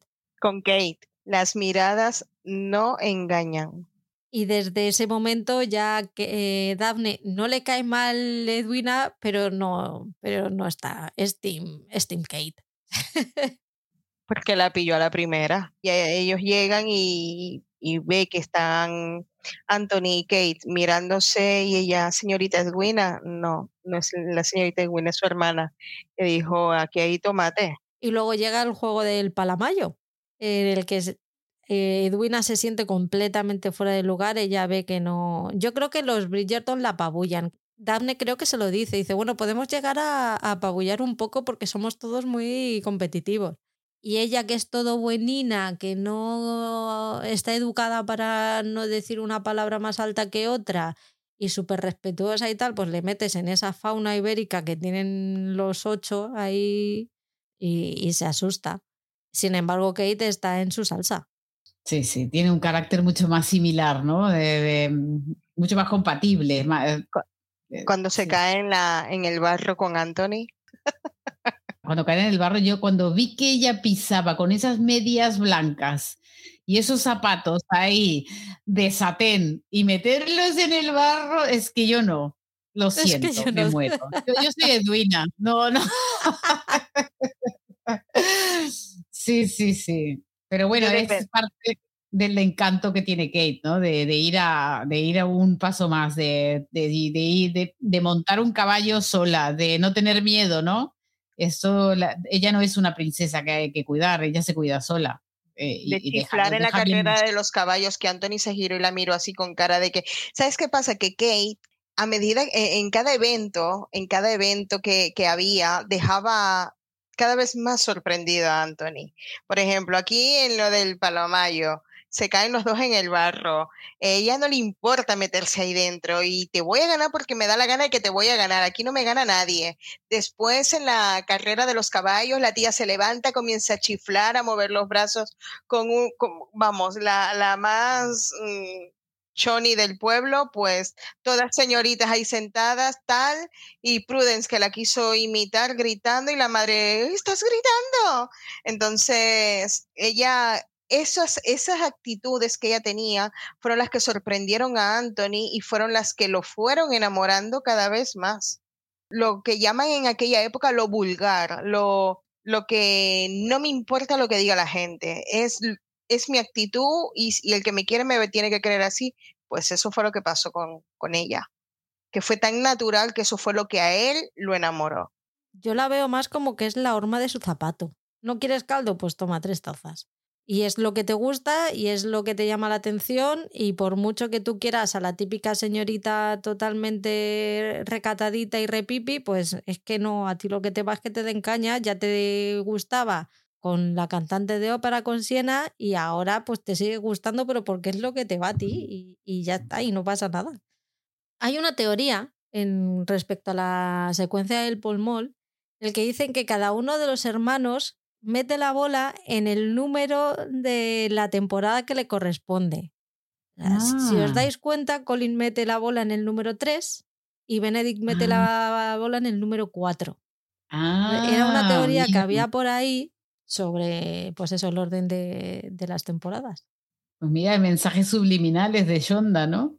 Hostia, pues y Eloís, Creo que era el 5, pero no, no sé si se la ve a ella meter eh, la bola porque me fijé y no me acuerdo. ya le daré para atrás al capítulo. ¿Qué más pasó aparte del palamayo? Pues ahí tenemos la pedida de mano fallida, se van, a la, se van de caza, porque aquí está viendo Edwina que las diferencias entre Anthony y Kate cada vez son más grandes, cada vez están, hay una guerra más abierta y para ella es muy importante que el vizconde piense bien de ella y llegar a casarse con él, así que por favor le pide que se acerquen. Se van a cazar juntos y como siempre Kate demuestra ser la, la más lista del lugar. Me encanta Benedict porque es el puto troll de esa familia. Cada vez que puede meterle en un problema a su hermano, él no desaprovecha la oportunidad. Es como, hermano, ¿qué quieres? ¿No quieres que venga? Sí, hombre, pero si es nuestra cacería, seguro que le puedes hacer un huequito. Me encanta. Yo, siempre que hay un troll, yo a favor. Favor de Hora. ¿Qué más pasa? La picadura de abeja. La picadura de abeja es en Hall, ¿verdad? Sí, Sí. Sí. claro, fue que- el mismo sitio donde le picó la abeja a su padre. Claro. Por eso le trae todo el, toda esa crisis, ¿no? Que le da a él. Del, Y ella le coge de la mano y se la pone en su pecho y le dice, estoy bien, estoy bien, estoy bien.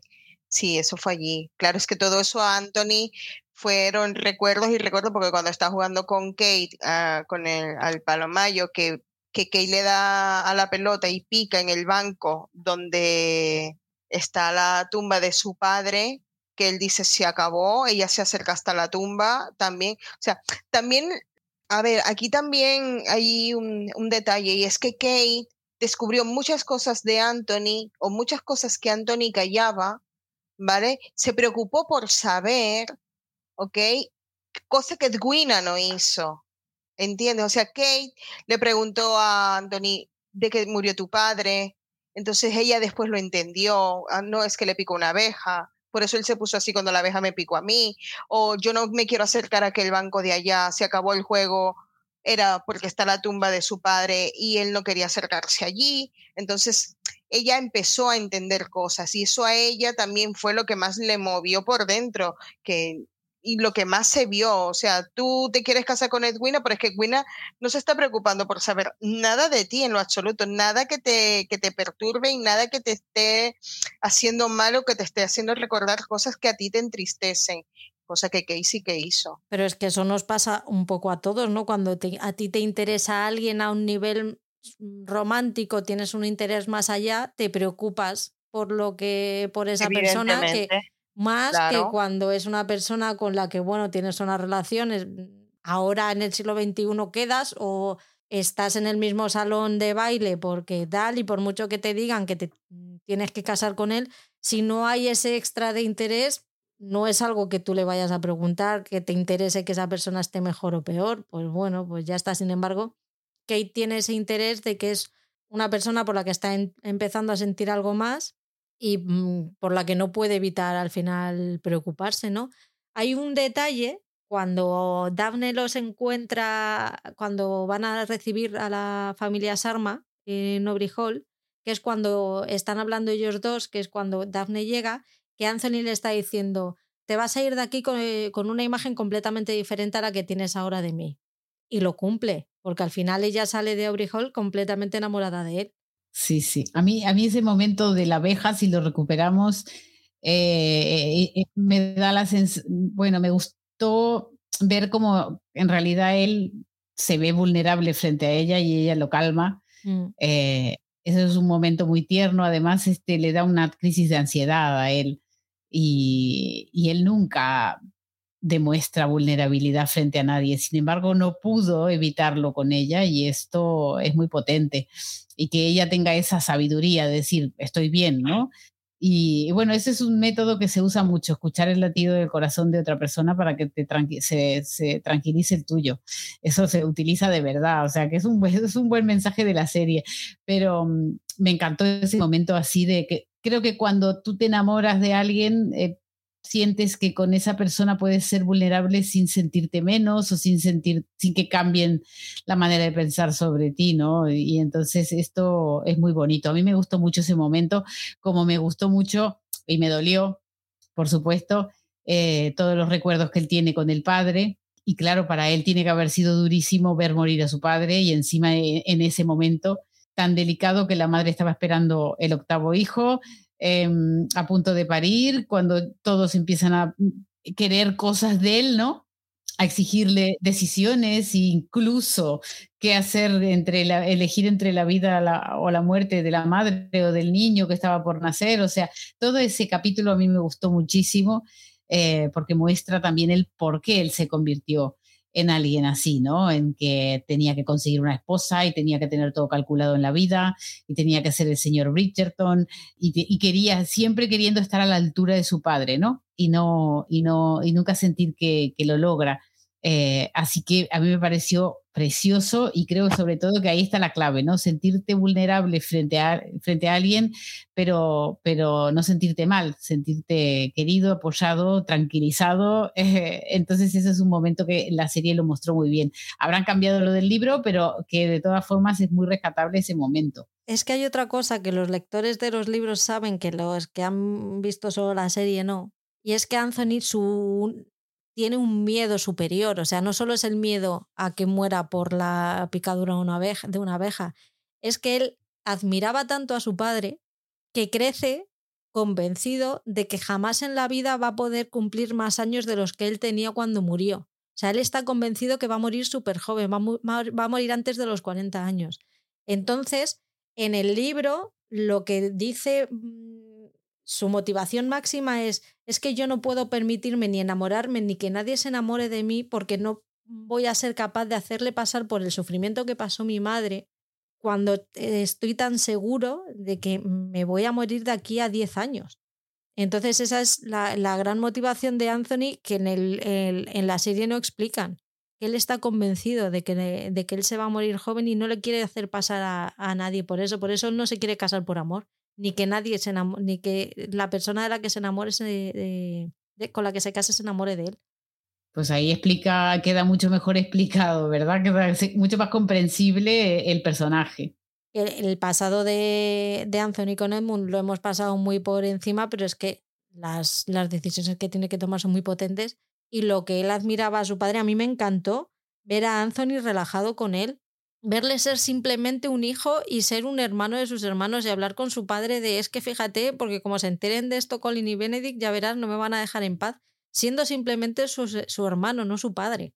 Claro, es lo que sentimos todos cuando, te, cuando tenemos una relación normal con tu padre, ¿no? En general, si, si eso sale bien, tú te sientes eh, contenido, puedes ser vulnerable también, puedes, entonces, claro, esto cuando no lo tienes, eh, cuando de repente un padre se muere, pues se siente solo. Y, entonces, em, claro, es normal, eh, era su, su ejemplo, se muere joven en el medio de un proyecto de vida muy grande como son una familia de ocho hijos y claro, y que le cayó toda la responsabilidad a él. Entonces, ahí me parece interesante del personaje que un trauma, ¿no? De, la adolescencia, casi adultez, te puede llegar a marcar todas tus, tus decisiones futuras.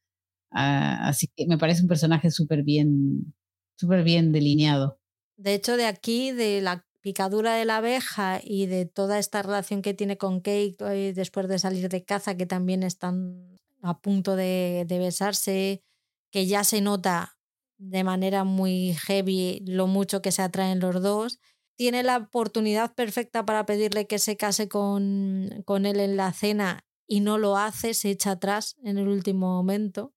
Y luego es después del baile cuando Daphne les pilla a punto de besarse, que están discutiendo, que discuten de... la biblioteca. Sí, porque lo que pasó, eh, estuvimos a punto de besarnos, no sé qué, y la otra que no, que tienes que tienes que casarte con mi hermana y el otro, pero no te das cuenta de lo que estamos viviendo, que no, que te tienes y están encabezonados en que tienen que hacer lo que tienen que hacer. Ahí es cuando Anthony mm, toma la decisión de que le va a pedir a Edwina que se case con él, que me encanta el momento en el que sale, ella cree que va a buscarla Kate cree que va a buscarla a ella, pero y se lleva un jarro de agua fría cuando se da cuenta de que no, de que a quien va a buscar es a su hermana. La pobre no puede evitar eh, por lo menos fantasear con la posibilidad. Me sabe tan mal, pobrecita. Pero es que él decide pedirle matrimonio a Edwina ya al último momento, es porque ella lo empuja a eso. Porque después de intentar besarse y de que Daphne los encuentra, él, ella le está insistiendo, es que te tienes que casar, es con mi hermana. Entonces, claro, ella después se va y él va y coge el anillo y dice, bueno, pues si es lo que quiere, pues le voy a pedir matrimonio a Edwina. Ya está. Son unos porfiados. Sí. cada uno, ¿verdad? Cada uno quería seguir. Todo, ¿eh? Cada uno quería seguir con su plan, no saben salirse de, de, de, lo, establecido, ¿no? Cada uno, el otro quería la esposa perfecta, la otra quería irse para India, dejar a su esposa, a su hermana bien casada y punto. Madre mía. Ay, Dios mío. El caso es que vuelven a Londres otra vez la reina está encantada con que su diamante se case con un Bridgerton y dice, ¡Ey! La boda corre de mi cuenta. Sin problema. ¿Cuántos billetes necesitáis? Aquí los tenéis. Pago yo. Y claro, la obsesión de la reina es eh, darle los morros a, a, Lady Whistledown con su buena elección del diamante y lo bien que le van a salir las cosas esta temporada porque no se puede permitir tener un, un fracaso. Un, fracaso como el del príncipe. Que me encanta el momento en el que están en el baile, ya están bailando Anthony Kate. La reina les ha dado su visto bueno. Se queda hablando con Edwin y le dice, por cierto, tengo un sobrino que es príncipe y está disponible. Y Crecida se gira como el exorcista, le echa unas miradas que te voy a matar, cabrona. Está crecida, es tan odiosa que es que nadie la mira, nadie se la miraba. Y que qué vestido tan bonito en una cena que tuvo con los Federator, es nuevo, es la modista nueva, ¿qué tal?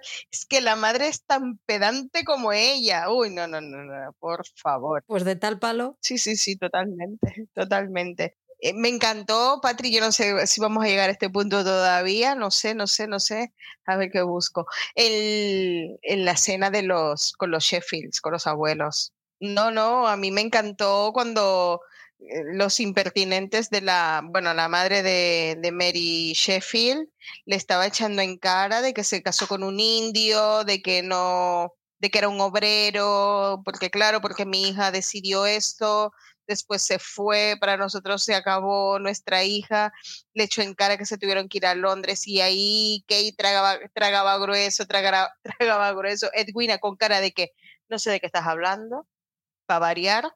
Sí, y Anthony se cabrea y da un golpe en la mesa y dice, basta ya, que esta mujer ha criado a sus dos hijas de manera impecable y admirable, para que vengáis vosotros, panda de cabrones, viejos abusadores a hablar así de vuestra hija y de vuestra nieta. No, porque vamos, en, ahí, ahí se destapó la olla de que vamos a pagar una, una, buena dote para que mi hija, para que mi nieta se case contigo. Ahí el primer, la primera mentira de Kay salió al, eso fue una olla de presión, salió por, por lo, bueno, voló por los aires y ahí se destapó todo. ahí fue el primer, primer problema de, de Kay con su hermana y su madre que Lady Danbury la miraba con una cara de que te dije que, que hablaras con ellos y no lo has hecho. No, no, que me gustó mucho esa actitud de, de, Anthony, porque ahí él dice, oye, mira, hay un límite para todo. Aquí esto, ah, yo tengo unos valores, no voy a permitir que esto suceda en mi casa y si me tengo que quedar sin dote, me quedo sin dote, me voy a casar igual con ella. Pero esta, esta gentuza que se vaya de mi casa, que no, él no compartía para nada esos valores, Y entonces ahí ganó, ahí subió, eh, volvió a escalar, o sea, ahí nos hicieron olvidar un poquito cómo lo odiábamos al principio cuando dijo que tenía que tener caderas anchas y todo eso. Escaló puntos, Anthony, además de que es tan, tan bueno que le perdonamos bastantes cosas. Ay, Dios mío.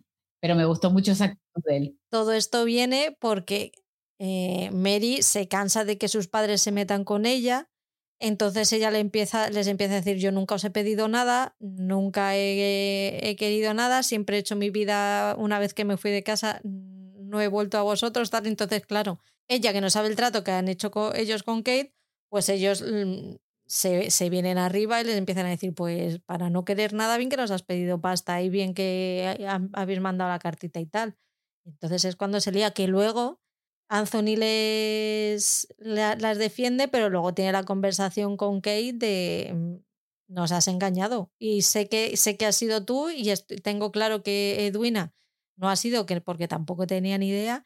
Y ahí es cuando em, vuelven otra vez a discutir otra vez, él le dice que no se va a casar con ella, pero no por el tema de la dote, sino porque deja entrever que siente algo por ella y que por muy lejos que se vaya, eso siempre va a seguir estando así, eh, ahí y que no la puede tener como, como cuñada.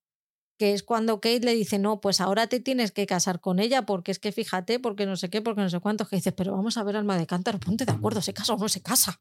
Qué cabezonería, ¿eh? Tan jodida. Ah, es que ya llega un punto en el que dice, mira, iros a la mierda los dos. Eh, que la chica se vaya a, la India, encuentre a alguien y, y, por culo a ambos, porque si, si a mí me tenéis harta, imaginaros a ella, cómo la tienen que tener. No me jodas. Sí, por eso, porque cada uno no quiere salir de su, de su posición y, y, mantienen lo... En esto puede ser que hayan estirado demasiado, ¿no? Esta forma de resistir, en la serie, digo si en el libro es diferente, pues ya entiendo que a esta altura eran distintas las cosas, pero claro, es como dices, bueno, chica, ¿qué quieres? no, a esta altura en el, en el libro ya están casados ellos dos. Claro. E intentando no dar su brazo a torcer. Intentando, intentando no dar su brazo a torcer, pero ya tienen una situación nueva y tienen retos nuevos. Si el problema es que yo le veo a esta temporada es que es muy monótona porque es que ellos dos eh, están encajonados en el mismo sitio durante ocho episodios, de una hora cada episodio, que es que encima no son ni de 40 minutos. Claro, es que aquí en esta temporada esperamos hasta los 10 minutos antes, como dijo Patti al principio, para que Edwin al final, eh, más eh, para que se resolviera todo. Y, sin embargo, si, si, ya estuvieron casados desde el, no sé qué capítulo estamos, pero mm, desde el cuarto, quinto capítulo, pues hubiera habido tiempo de desarrollar otra parte de la tensión que había entre ellos como personas, pero ya con el, el, el factor Edwina fuera de la ecuación. Hubiera estado súper interesante. Es que hay muchos momentos de ellos, muchas discusiones de ellos que ni siquiera he metido porque es que es más de lo mismo. O sea, no puedes mm, hablar de ellos porque es que.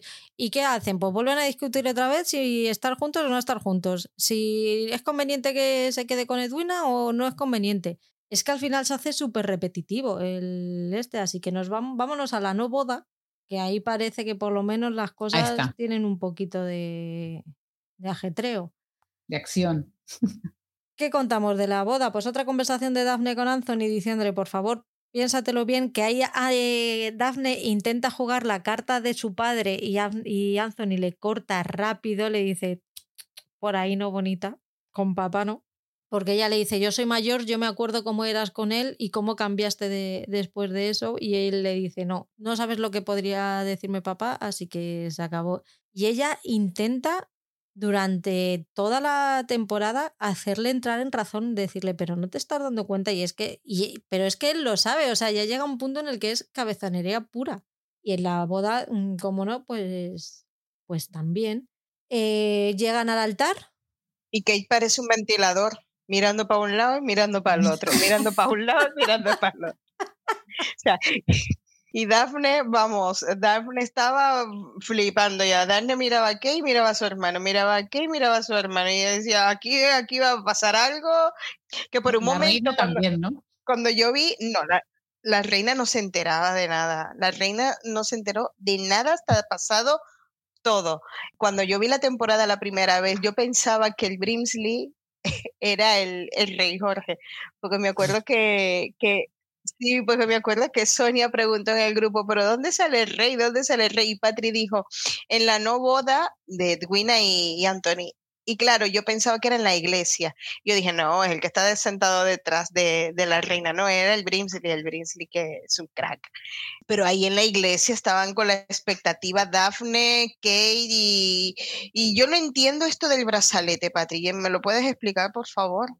Yo creo que es el, un poco el mostrar el nerviosismo de ella, el de ver que se está casando el amor de tu vida con tu hermana, no puede dejar de mover las manos, está nerviosa y en una de, pues justo cuando a él le toca decir sus votos, lo rompe e interrumpe y él pues va a cogerlo y, se, se quedan mirando, diciéndose todo lo que no son capaces de decirse con los ojos y la otra ya por fin se cae del guindo porque eh, lleva viendo toda la ceremonia que su futuro marido, en vez de mirarle de ella, a ella, está mirando a su hermana. Y dices, hombre, pues a lo mejor has tardado un poquito en darte cuenta, preciosa. No, pero es que ya después dice, cuando están reunidos, que están tratando de arreglar la situación, cuando están intentando montar el baile de, los Bridgerton, que no fue nadie, eh, ella dice, es que como no me pude dar cuenta antes, en una de esas que entró Anthony al salón y se quedaron Kate y él mirándose así como que te quiero comer. Pues ella, pero ¿cómo no me di cuenta antes? Enfadada, toda indignada. A ver, tonta el culo, porque no te dices cuenta por lo que hiciste. Así de claro, pues. Porque lo amabas, lo amabas. No decías que lo amabas, pues lo amabas. Claro, es que el momento en el que Anthony sale a, defenderlas en la cena con los Sheffield, ella ya, vamos, se le caen las bragas y es como, ay, es que ya, es que la amo. Y entonces ahí es cuando Kate ya dice, no, pues es que te tienes que casar con ella, por mucho que nosotros sintamos, ella está a punto de pasar lo que haya tenido que pasar. Es que, es que te quiere y la felicidad de mi hermana está por encima de, por encima de todo. Insistimos, por favor, no declarar el amor a nadie hasta que no hayamos, haya pasado la prueba del pañuelo. La cata. Hay que probar el producto antes de consumir. Hombre, a ver, es que yo creo que eso ahora de que se casan virgencitas, yo creo que eso pasó fue hasta cuando se casó mi hermana. Ya después, no. Bueno, y muchos antes, ¿eh? Mira Anthony, Kate.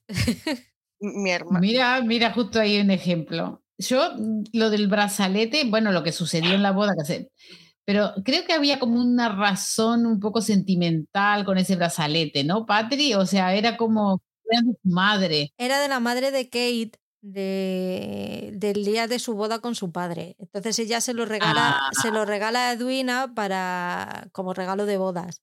Pero como la ve, la ve tan cabizbaja, ella piensa que es porque echa de menos a su madre y tal, y se lo devuelve y dice, no, mira, quédatelo tú porque es de tu madre, es importante para ti. Y, y es por eso, y por eso lo lleva puesto y lo, y, lo, y lo toca constantemente. Pues al final es como que la madre le ayudó a destapar lo que ella necesitaba que se destapara, ¿no? Se cae el brazalete en la iglesia y hace ruido. No, ese momento me encantó. hay una tensión en esa boda, esa, en esa no boda. Y me encanta que luego es como que, bueno, claro, la reina no es, no, ella no acepta que su boda no, se vaya a llevar a cabo y dice, bueno. Y hace el banquete. Exactamente, pero aparte como que están en pausa, ¿no? Hasta cortan el pastel, hasta cortan el pastel. No, pero lo hace, si os dais cuenta, lo hace porque ella tiene el plan de descubrir a Lady Whistledown. Entonces le dice al Brisley, manténmelos a todos aquí porque vamos a tener que, eh, tenemos que soltar los bulos eh, entre la sociedad para conseguir saber quién es Lady Whistledown. O sea, que la tía no da puntadas sin hilo. y la parte cómica de la no boda. ¿Cuál es la parte cómica de la no boda? Espectacular. Prudence imitando a la estatua viviente. Bueno, bueno, bueno. Ah, bueno. Yo es que Prudence la ponía una estatua a ella. es que me parece espectacular ese personaje.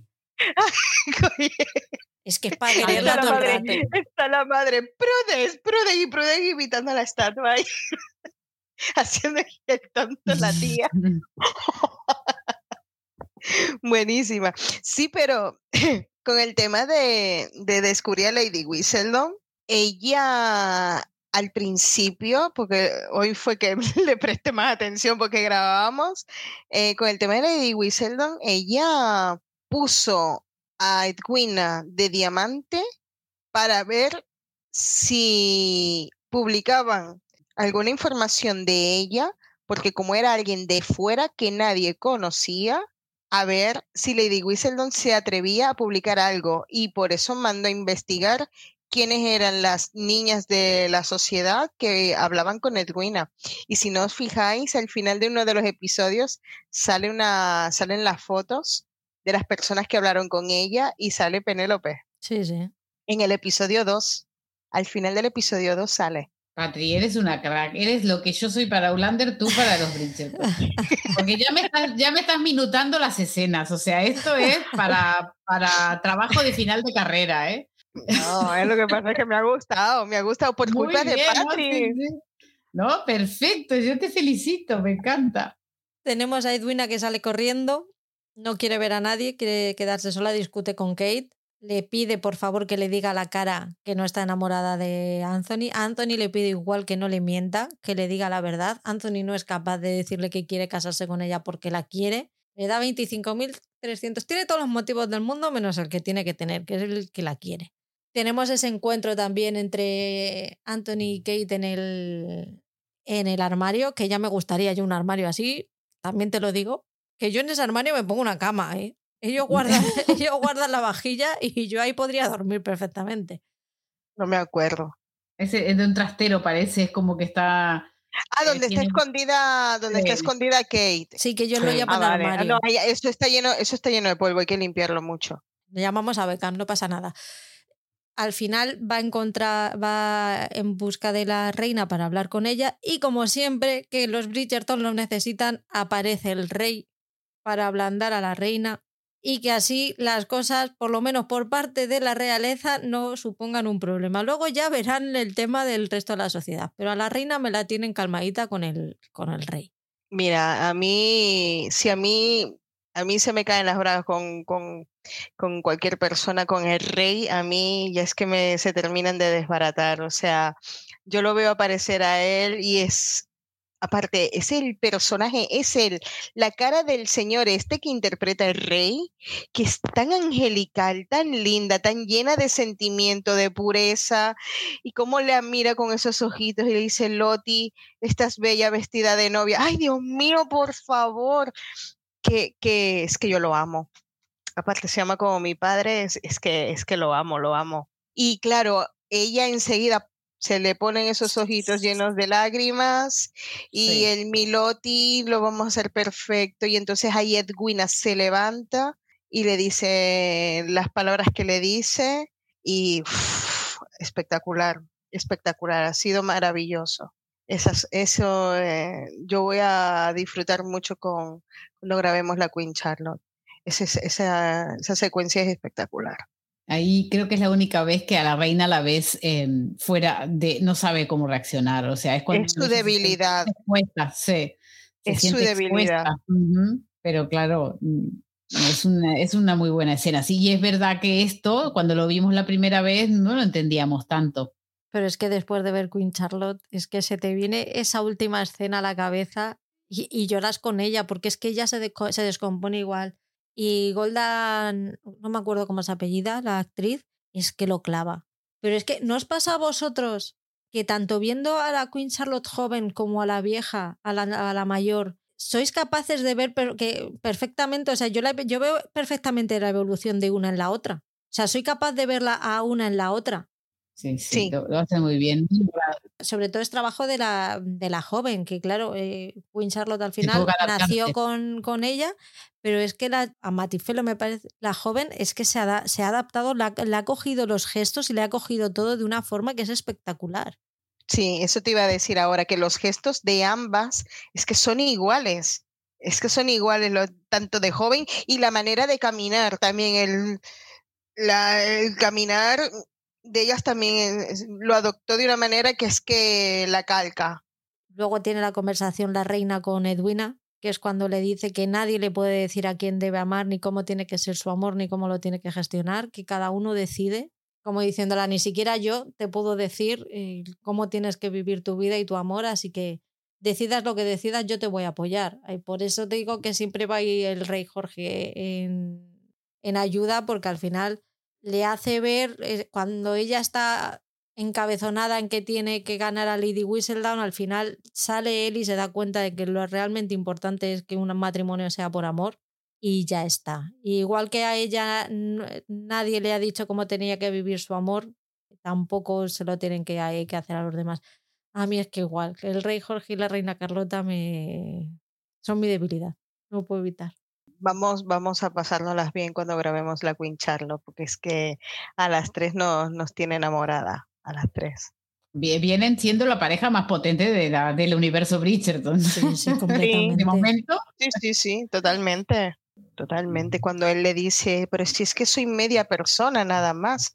Y ella le dijo, pero no me importa que seas media persona. Uy, cuando están detrás de la cama, debajo de la cama. Ay, no, no, no, no, no, por favor, por favor. Qué hermosos. Qué bueno, el caso es que Edwina toma su decisión, escribe a Anthony y a Kate para que se encuentren con ella en el altar y les dice que no se va a casar. Ahí es cuando le dice a Kate que esta eh, es una pérdida para Kate, no para ella, porque ella va a coger las riendas de su vida, va a dejar de hacer lo que todo el mundo quiere para ella, para hacer lo que ella realmente quiere. Y se va. Y empieza una guerra fría entre las hermanas que dice, bueno, Kate dice, bueno, esto llegará mañana, pero hoy no voy a salir de aquí hasta que no me morre con este señor, que llevo seis episodios ya y yo ya no puedo con la tensión sensual, no resulta que hay. Ni nosotras tampoco, Kate, por favor. no podemos más. ¿Cuántos capítulos vamos ya? ¿Seis? Este es el sexto de ocho. Hubo un exceso, un exceso de sexo en la primera temporada y en esta ni un coño. Que, que... Literal. Nada. Allí en la, en la temporada 1, vamos, el Duque y Daphne nos dieron clases magistrales y Anthony con Siena, que estábamos hartos ya de ver tanto folleteo. Y en esta, a pan y agua nos dejaron. No, pues han dicho que la temporada 3 retoman, o sea que. Bueno, yo ya quiero ver a, a, Penelope feliz, por favor. Yo le quiero ver el culo a Colin. También. ¿Tú qué le quieres ver a Colin? El culo. Ostras, tía, que, que mi cabeza es muy mala. Ay, si vosotras no, ¿no? ¿Qué le quieres ver a Colin? El culo. El, el col, el, la col? a ver, el culo, tía, yo le quiero ver el culo. Haz un juego de palabras con su nombre, Patricia, por favor. Colin culo. No, otro. No, no, no, la otra parte, más adelante. Yo le quiero ver a Colin la el culo. Última, la, la, última, la última letra. Por favor, por favor, no seas tan malvada, ¿eh? Hombre, sois peores que yo, ¿eh? yo debo decir que a mi Colin todavía me, o sea, lo veo muy niño, o sea, todavía no me Yo lo veo muy infantil todavía. Yo lo veo, si yo lo viera en pelotas, yo diría que yo no sé si yo, yo, yo, no sé lo que diría, pero, todavía lo veo como niño, entonces me da un poquito así, señora, no sea violadora, ¿sabes? O sea, que menor de edad. Claro, claro, a pesar de que tenga 21 años, es lo mismo que he dicho yo. Pero, pero, en la otra, ya que estamos con su temporada, mira, en, los Bridgerton tienen como... Perdona, pero todos nos quedan pequeños ya. o sea que... No, ya lo sé, pero, pero bueno, veintipico ya, cariño, 27 menos de 30, que nosotras ya somos señoras. ¿Y el culo de Anthony nos gusta? No está nada mal. ¿O os gusta más el del duque? No, yo prefiero el de Anthony. Anthony tiene menos culo porque también está potente por delante, quiero decir, los abdominales. Eh, los oblicuos. especificar, este, pero también tiene, tiene menos culete, tiene menos. Sí, es más flaco. Es más flaco. El duque está mm, más. Mm, Hemos perdido totalmente el norte, chicas. ¿En qué íbamos? A ver. Después me, Mira, uno de los comentarios que me llegaron a mí por el Telegram fue que me dijeron, Patri, dices muchas palabrotas. Y yo, perdona. Me dice, Mónica no dice ni una. Yo le dije, ¿la has escuchado bien? bueno, porque, porque, pero tal vez porque me, me, contengo, ¿eh? Porque yo diría más. Y a ti te escucha mucho, ¿eh? Te escucha mucho esa persona. Esa persona, oye, ahora quiero saber quién es. Después cuando terminemos de grabar te digo. bueno. Bueno, pues ya por fin se quitan esa tensión, por lo menos rebajan un poco la tensión ya después del beso, que no sé yo si rebajan mucho porque la noche que les espera al día eh, es toledana, que están los dos mm, pensando en el magreo que se han pegado y en el que no se han pegado y les hubiera gustado pegarse. Eso, ahí, ahí. Ahora toca otra cosa, nos han casado, tenemos un escándalo servido en bandeja y pues ahí llegan Lady Danbury y Violet diciendo pues hay que hacer control de, daños y tenemos que volver a, la sociedad lo antes posible, pero claro, les hacen el vacío hasta las Federington, pobrecitas. Ay, qué momento, Federington, eso hay que gozarlo porque de verdad se sintieron que por primera vez no eran los que eran humillados en la sociedad. Me encantó cómo estaba de su vida esta señora. Portia se hizo grande, se hizo ¡puf! Sí.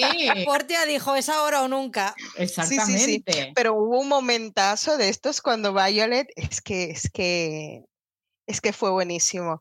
Violet está en el, eh, llega al salón de su casa y están los hijos allí sentados tomando el té y dice Violet, ¿dónde está Anthony? Y Colin dijo, seguramente todavía está en el altar esperando a Edwina, que Benedict se ahoga con el té. que todo lo malo se pega, porque todavía me acuerdo que eso no lo mencionamos, otro momentazo fue cuando iban a presentar en Sociedad a Eloise y, dices que me siento como un ternero y Benedict se le acerca y le dice, mm". es que de verdad, y unos hermanos así, chavales. Es que la relación de los hermanos mola un montón. Mucho, mucho. Me gusta muchísimo la dinámica que han creado entre ellos, que realmente parecen hermanos, hermanos de verdad. Y cuando están los tres, cuando están Anthony Benedict y Colin, el cómo van los cómo van los dos a saco a por Anthony porque le tiene, les tiene hasta la polla de decirles todo el rato lo que tienen que hacer y cómo hacerlo, que están ya hartitos. Cuando ven que hay una posibilidad de meterse con él es que van a de huello y no se cortan una mierda. No, no, no, no, no, lo atacan, lo atacan y el otro acaba, acaba obstinado, acaba hasta la polla. Entonces, claro. Sí, sí. que ahí e, en ese momento, cuando va a estar la Federington que se ha venido arriba diciéndole, bueno, ya nos pasó a nosotros el año pasado cuando el señor, el señor Bridgerton dejó a las puertas del altar a, la, a Marina que Colin eh, fue justo después de tener la conversación de Colin y Penélope, se le queda mirando a ella con una cara de vergüenza. No sé si vergüenza, pero sí de, de sentirse un poco, mm, sí, avergonzado no, quiero recordar esto delante de Penélope. Qué bonitos son. Bueno, ya hablaremos de ellos. Y el cabronazo del nuevo Lord Federaton. Es que tenían que haberlo dejado que se casara con Crecida. También, también llegaremos a él. Vamos a terminar con Anthony y con Kate. Y ahora vamos al baile de la armonía, el que el que organizan para salir un poco de, del hoyo, en esas reuniones que hacen, que quedan también para ir al museo, las dos familias juntas, para dejar entrever a la sociedad que ha sido todo de mutuo acuerdo, que no hay ningún problema entre ellos. Ahí tiene Anthony conversa con Lady Sarma, le pide perdón y es la primera vez que Mary le dice, la culpa, hasta cierto punto la culpa es mía porque dejé que Kate se hiciera cargo de cosas que, no, que me correspondían a mí. Y ahí hay como bastante entendimiento. Edwina y Kate no hay. Eso por el momento no está por la labor Edwina de perdonarle absolutamente nada. Y se hace evidente la, pues, la atracción que hay entre ellos. Ya Edwina, como decía antes, Patri se da cuenta de lo ciega que ha estado, que es que madre mía. Sí, señora. Es que no es, no es, que estuviera ciega, es que estaba en un universo paralelo esa, esa chica, porque es que si no, no es normal. Por eso, sosa y tonta, no me gusta. y el caso es que montan el, el, baile y cuando llegan no ha ido ni, ni Peter. Anthony se llama, ellos. Llama a Hyacinth porque una de las cosas que le dice Ben es que tiene que cambiar la perspectiva, que no puede seguir viendo las cosas tan, tan horribles como las estaba viendo hasta ahora, que cambiará la forma de verlo. Así que Anthony llama a Hyacinth y tanto ella como Gregory bajan a bailar con la familia y para mí yo creo que es el, mi momento favorito de, de toda la temporada es este, es este baile y verlos a ellos disfrutar como familia que él le dé importancia a la hermana pequeña, que le dé su lugar. La Lady Danbury bailando con el, con el pequeño también, haciéndoles un poco partícipe. No sé, me pareció un momento súper súper bonito. de unión, de conciliación, ¿no? De, que, bueno, que aunque el mundo que ellos conocen y que en el que ellos viven se les dio vuelta y les está dando la espalda y que ellos están unidos y también se puede estar feliz, eh, que tampoco necesitas tanta aceptación de la otra gente, ¿no? Fue un momento, eh, bueno, bailaron todos juntos, ellos, bueno, pues vamos a hacer un poco la vista gorda de todo lo que ha pasado sin embargo, Katie y Anthony evitaban cruzarse, evitaban mirarse en ese baile, pero bueno, ya, ya se había destapado toda la olla y, y a tirar para adelante, a tirar para adelante. Y luego se dan cuenta de que realmente no ha ido nadie al baile, no por sus problemas de relaciones, sino por la hoja de Lady Whistledown en la que habla de las escapadas de Lois a Bloomsbury y sus intereses políticos. Vaya, vaya puñal. Que yo, mira, aquí leyendo lo que has puesto, yo todavía no entiendo que sí que fue un consejo de Madame Lacroix la que le dio a, a Penélope para que lo hiciera, para poderle salvar el culo a, a Eloís. Pero lo que no entiendo fue, o sea, el argumento que utilizó para mí fue bastante erróneo. Vamos a hablarlo ahora más adelante. Vamos a terminar primero con estos dos. ¡Que follan! ¡Viva! ¡Aplausos! ¡Por fin! Nunca había tardado tanto alguien. La leche. Son los preliminares más largos de la historia, joder. Ay, por favor, pero ni Shane Austen decía esto. Oh, por Yo Dios. creo que esto es tremendo. Esto al fin. Y igual ¿Qué tal este acto para vosotras? Eh, ¿Qué, qué, tal esta escena? Demasiado preparada. Ya, ¿verdad que quedó muy forzadilla, no? No, no hubo tanta química, se centraron mucho en ella, mucho más que en el, que en el duque cuando hacía el amor con su no nos enseña lo suficiente, Anthony, para Mónica. Me hubiese gustado más un empotramiento de los que Anthony le hacía a Siena siempre, siempre un empotramiento está bien. Les pegaba más un empotramiento que, que eso tan preparado. ¿Eh? Claro. De, empotramiento, más que ahí. Claro, porque tanta tensión, aquello que se rozaban y que aquello era como, ay, oh, siete capítulos y medio rozándose y no sé qué y no sé cuánto. Y de repente, esto. Bueno. Dales un buen muro y que se dejen llevar. Pues sí, pues se dejen llevar, ahí está. Aparte son jóvenes, aguantan lo que sea. O sea claro, no tienen problemas de espalda. No, por eso. Ni de ciática. aprovechen ahora, joder. Exacto, que luego la cosa se complica. Sí, sí. Eh, pues eso, a mí, por eso me dejó un poquito, un poquito, un pelín fría. A ver, yo sentí ese, ese alivio de decir, bueno, por fin aquí las cosas se concretan. Pero, y además, bueno, revolucionario porque fue fuera del matrimonio, ¿no? Esto, esto vamos a darle el ok. Pero. pecado. La deshonra. Era un pecado.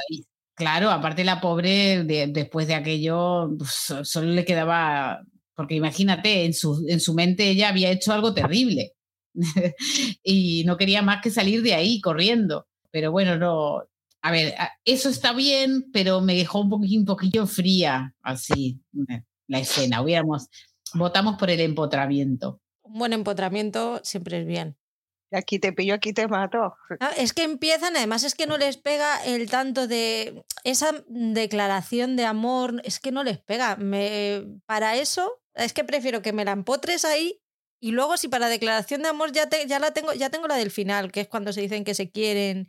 Ya, es que, me sobra. mucho mejor. Sí, es que me a Colin empotrando a Penélope. Tenemos, tenemos a. Bueno, es que Colin. Uy, Colin, que tú. Bueno, ya verás, Colin. Además, una cosa, esto hubiera sido súper efectivo, porque con el preliminar que veníamos viviendo era solo soplar y ya estaba ahí sí que me creo que un, o sea, estas cosas que nos muestran en la tele que tú dices, mm, eh, vale, pero yo no me creo.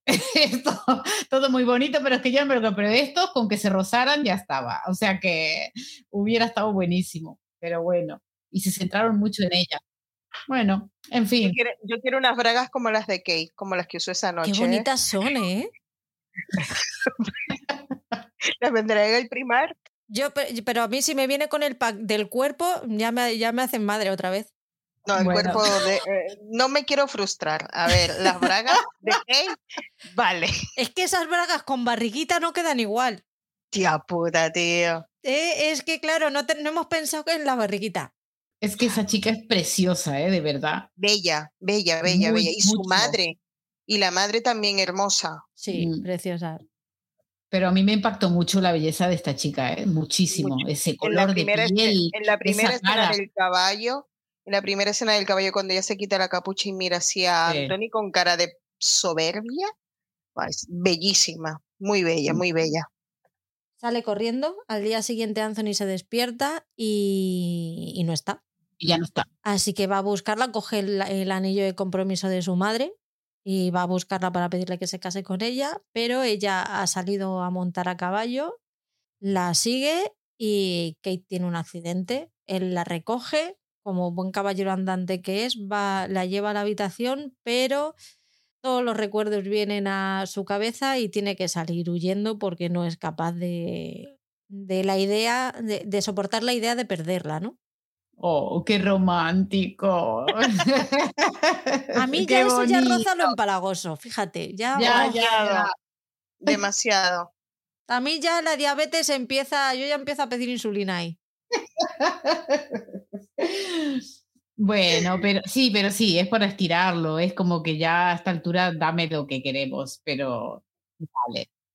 ¿Qué pasa después del accidente? Pues que Anthony está muerto de miedo, no va a verla porque no se quiere enfrentar a la realidad, discute con su madre porque no va a verla, pero luego cuando se despierta me encanta la conversación que tienen Violet y Anthony, cómo reacciona él cuando le dice que está bien, que está despierta. Se puso a llorar esa manera de, gestionar todo, e, todo, ese miedo que, sentía fue para mí ha sido es súper natural. Eh, no es nada, nada exagerado, no es algo que, que, me creo, que muchas veces esas escenas tienden a, a, sobreactuarse, ¿no? Y en este caso yo creo que lo hace perfecto, que es cuando Violet le pide perdón por, por, lo que pasó cuando murió su padre, por todo lo que tuvo que, que, aguantar que no le correspondía, y le pide por favor que, que luche por ella, que mira que él pasó por el peor momento de su vida cuando perdió a su padre, pero que volvería a vivirlo una y mil veces y de la misma manera si, si, si tuviera oportunidad. ¿no? Ese, ese momento también me parece una pasada.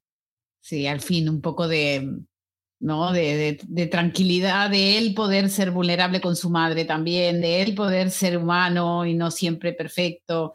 Está muy bonita, muy tierno y la madre eh, siendo madre, también es su hijo, tiene que ayudarlo a poder vivir las emociones y, bueno, está, está preciosa la escena, sí. A mí, a mí también me gustó mucho cuando ella le fue a avisar de que de que ya se había despertado. No, e, ella entró y le dijo a Anthony y él le dijo, ya se despertó y fue cuando él soltó toda esa tensión y ahora voy a llorar, ¿sabes? Que eso nos pasa mucho a nosotros, al ser humano en general. Sueltas la tensión llorando y, y, bueno, ya está, ya se despertó. Y, eh, y, sí, lo que dijo Patri, le dijo, no la pierdas. Y es cuando él se arma de valor y le lleva el ramo de tulipanes cuando la fue a ver. Y ella cuando ve que le va a pedir que se case con ella, rápido le, le pone mil excusas para, para echarle de ahí, ¿no? Sí, sí, ya lo echó y, y pensó que era por, por obligación. ¿Qué manía tienen con, de pensar con que se casan por obligación? Al duque le pasó lo mismo con... Pero porque era lo normal, tía. O sea, ten en cuenta que por un beso ya te obligaban a casarte. Y estos dos que habían follado, ya imagínate. O sea, es solamente por no, por no deshonrarla. Entonces, no, te, casas con obligación, por obligación porque me has deshonrado y quieres, y, quieres cuidar mi reputación. Hostia, yo lo, veo, yo lo veo un motivo de mierda para casarse, pero bueno, no sé. Claro. Sí. Sí, sí. Si eres por sí, Federington, pues te parece un planazo, ¿sabes? Pero, pero Kate a lo mejor no. Justamente. Luego es cuando viene la conversación de Mary y Kate, que es cuando ella le da las gracias por haber sido su madre, por no haberla tratado nunca de manera diferente a su hermana. Es cuando vemos todas las inseguridades de Kate porque le han aflorado a, raíz de esa petición, esa casi petición de mano que ha visto que le pedía que se casara con ella por obligación. Y ahí empieza un poco a cerrar las heridas, ¿no? Y primero habla con Mary, después habla con, con Edwina, que es cuando le dice, bueno, yo he tenido mucho miedo por si te pasaba algo, pero ahora que veo que estás bien, vamos a, vamos a hablar. Quiero que seas sincera, quiero que me digas qué es lo que sientes por él y que sepa que te mereces ser feliz y que vayas a por él, coño. Y vámonos juntas al baile. Qué lindo momento de hermana. Aceptó a Anthony porque su hermana se lo pidió, ¿eh? Y ya en el baile Federington es cuando la reina, cuando, cuando están bailando, que es eh, Edwina la que le dice, por favor, arregla las cosas con él, de, baila con él, haz lo que... arréglalo, sé feliz. Básicamente dice, sé feliz. Y es cuando él le va a pedir que baile con... Eh, no, él baile y dice, bueno, se supone, eh, supongo que aquí nos tenemos que separar. Y es ella la que dice, bueno, yo me acabo de recuperar y a lo mejor necesito que alguien esté ahí por si acaso me caigo y eres el que está más, más cerca. Y él flipa, baila y hace así con los dedos. ¿Cuántos dedos hay aquí? Y bailan, se quedan solos porque la sociedad lo rechaza. Y es cuando la reina sale ahí en su ayuda y le dice, bueno, pues venga, todos a bailar. Si estáis todos de acuerdo con esto, venga, no sé qué hacéis que no está bailando está crecida, está crecida criticándola a Kay y a Anthony y la reina sale al rescate y dice, esa boda se suspendió porque yo quise. Y claro. calladas, ¿entendido? Y ellas calladas hasta que la, la reina se así les dice, ¿entendido? Y ellas, ¿entendido? Es que, a ver, es lo que yo diga. Sí, sí, sí. Claro, además era tan evidente la química que había entre ellos, el amor que se tienen, que entonces era inevitable. Era inevitable que la reina no se conmoviera frente a tamaño amor, igual que el de, de ella con su marido, o sea, ya está. Pero bueno, eh, aunque, aunque significara que ella se equivocó en elegir el diamante, pero no importa.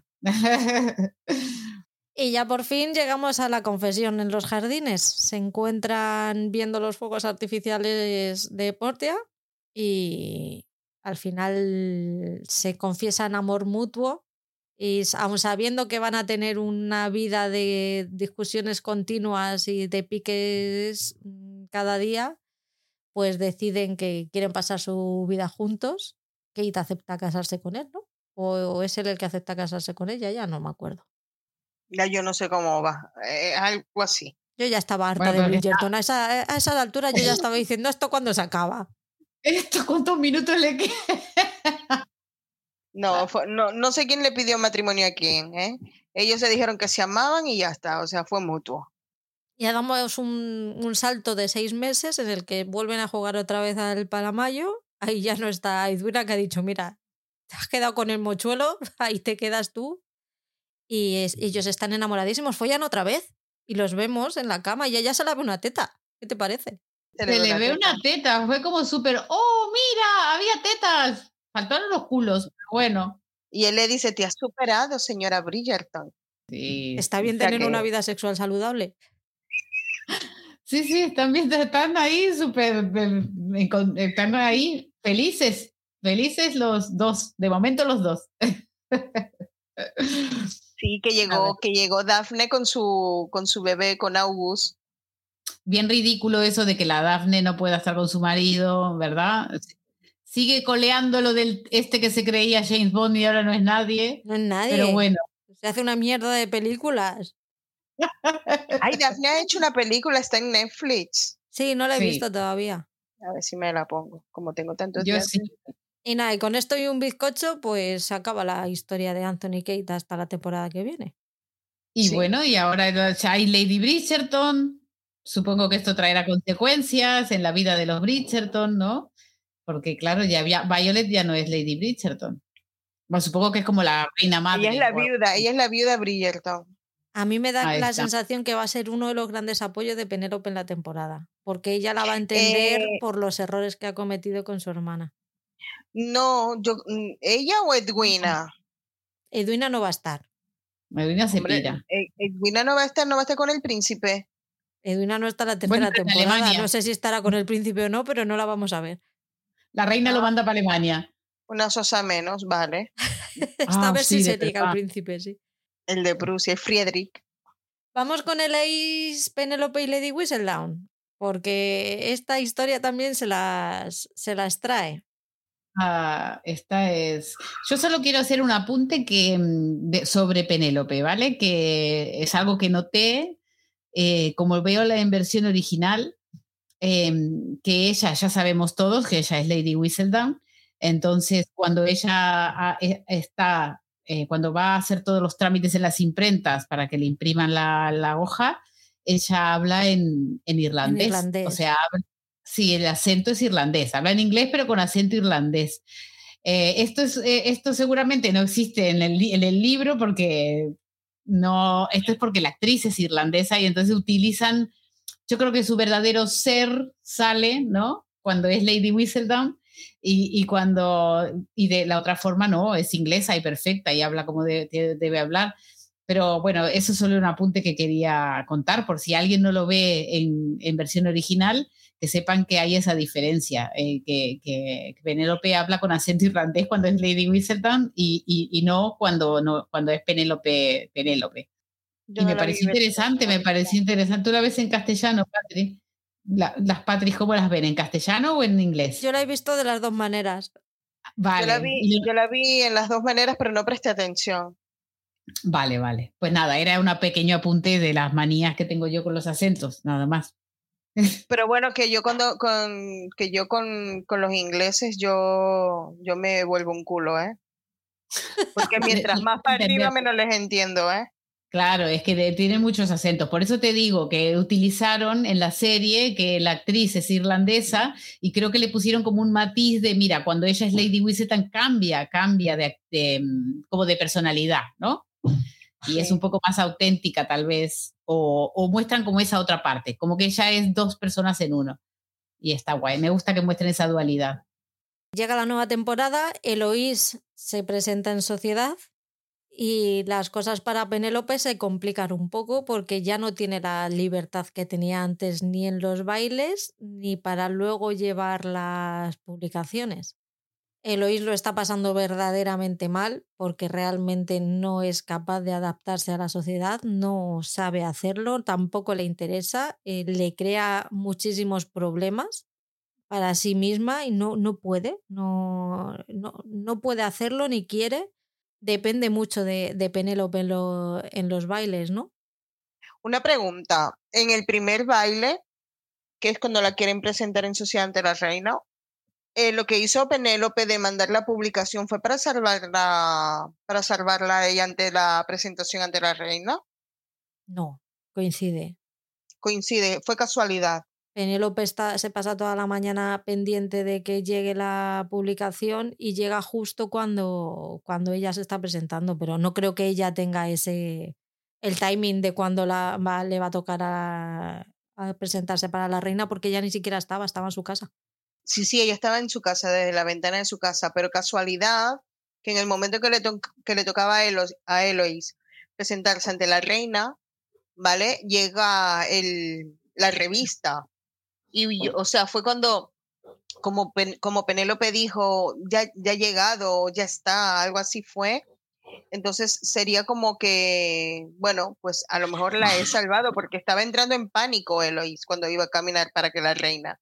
Sí, sí, es que Eloís no puede con, con la sociedad que le ha tocado vivir.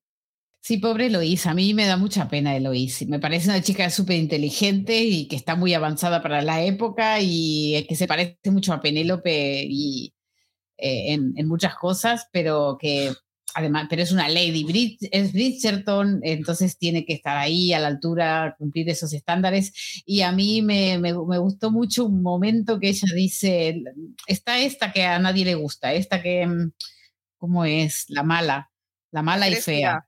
La crecida, está la crecida y no sé qué comentario dice, y ella la mira y le dice, prefiero morir antes de ser presentada en sociedad. Es que me encantó, me encantó, porque a mí me gusta, porque habemos muchas Eloíses, ¿no? En el mundo, porque yo, por ejemplo, nunca, bueno, digo un ejemplo personal, pero bueno, que, que muchas personas sí que nos gusta vernos bien y sentirnos cómodas y sentirnos bonitas y todo, pero no nos gusta ser el centro, ni que te expongan como si fueras ganado, ni que, ¿verdad? Entonces, em, no sé, me representa mucho Eloís, la verdad, me gusta mucho ese personaje. Me duele mucho también esta temporada y todo lo que le pasa a ella. Sí, de hecho su madre y su madre tenía un mal ojo para los pretendientes. Le presentó a Lord Morrison y claro, ella tuvo que bailar con él y entonces él le ofrece vamos al jardín, qué tal y cual, y ella le soltó una de las de ellas y lo dejó ahí plantado en medio de, del baile y el mosqueado. Eso, bueno, y cuando se llenaban los cartones de estos que se ponían ellas para los bailes, se lo llenaba de puros apellidos. Y Penélope. Qué crack. Sí, sí, sí, sí. Me lo hizo yo. No, a mí también me representa. Yo la ¿eh? entiendo porque, porque yo no, o sea, no entiendo el de que nada es verdad, o sea, de, del aparentar. Entonces, antes aparentaba, ahora se aparenta, ahora es más heavy, no, no sé yo si es más heavy de otra manera, pero a mí es que el aparentar no me, ni, me interesa ni me interesa como nunca. Yo me arreglo cuando me apetece, cuando no me apetece, que es casi siempre, no lo hago. Y no tengo ningún... Y al que le guste bien, al que no le guste, pues mira, media vuelta y al toril. Es que no, no tengo ningún tipo de problema. Si no te gusta como soy, ya sabes lo que hay. Entonces yo es que soy una Eloís de la vida, sin su dinero, pero con su personalidad. Este año Eloís además está más crítica, yo creo que porque le ha tocado vivirlo en primera persona, ya no le hace tanta gracia los chismes que cuenta Lady Whistledown, que ahora le pide que, pues, que sea más cuidadosa con las mujeres, que sea más feminista, que hable más de otros problemas que podamos tener las mujeres, que no sea solo con quien se casa o se deja de casar. Y eso Penélope lo va, va anotando. Es, es, muy interesante esta temporada también que como nosotros ya sabemos quién es Lady Whistledown, somos muy más conscientes y, y nos muestran las reacciones que tiene Penélope ante los comentarios que hacen de Lady Whistledown. Como ahora los espectadores ya sabemos, pues mm, la verdad es que yo la vi a Penélope súper incómoda toda la temporada, con siempre preocupada por lo que podían, por si lo hice pudiera dar cuenta, eh, intentando, pues ahí, es eh, muy difícil de la posición de Penélope también. Aparte, su mejor amiga eh, la está poniendo entre la espada y la pared, ¿no? Haciéndole esas, esos pedidos, ¿no? Sin, sin saber que es Lady Whistledown, pero ella la escucha, ¿no? Y, y bueno, esta relación es preciosa entre estas dos y también es complicada. No, si es que, si es que había momentos, yo, yo pensé, yo, pero ¿cuál es la obsesión de Eloise de descubrir a Lady Whistledown? Y claro, ¿cómo no se dio cuenta antes cuando, eh, cuando Penélope le decía, pero no insistas, pero no busques, pero... ¿Sabes lo que te quiero decir? Que a Penélope había momentos en que en los ojos se expresaba desesperación, como que, estate quieta ya, por favor. Cuando están en la no boda, que ella se va a ver a Teo, eh, porque está empeñada en descubrir y Penélope se queda toda destrozada, como que no te vayas, eh, quédate, o sea, yo aquí sí que no entendí por qué tanta obsesión para descubrir a, Lady Whistledown, ¿sabes?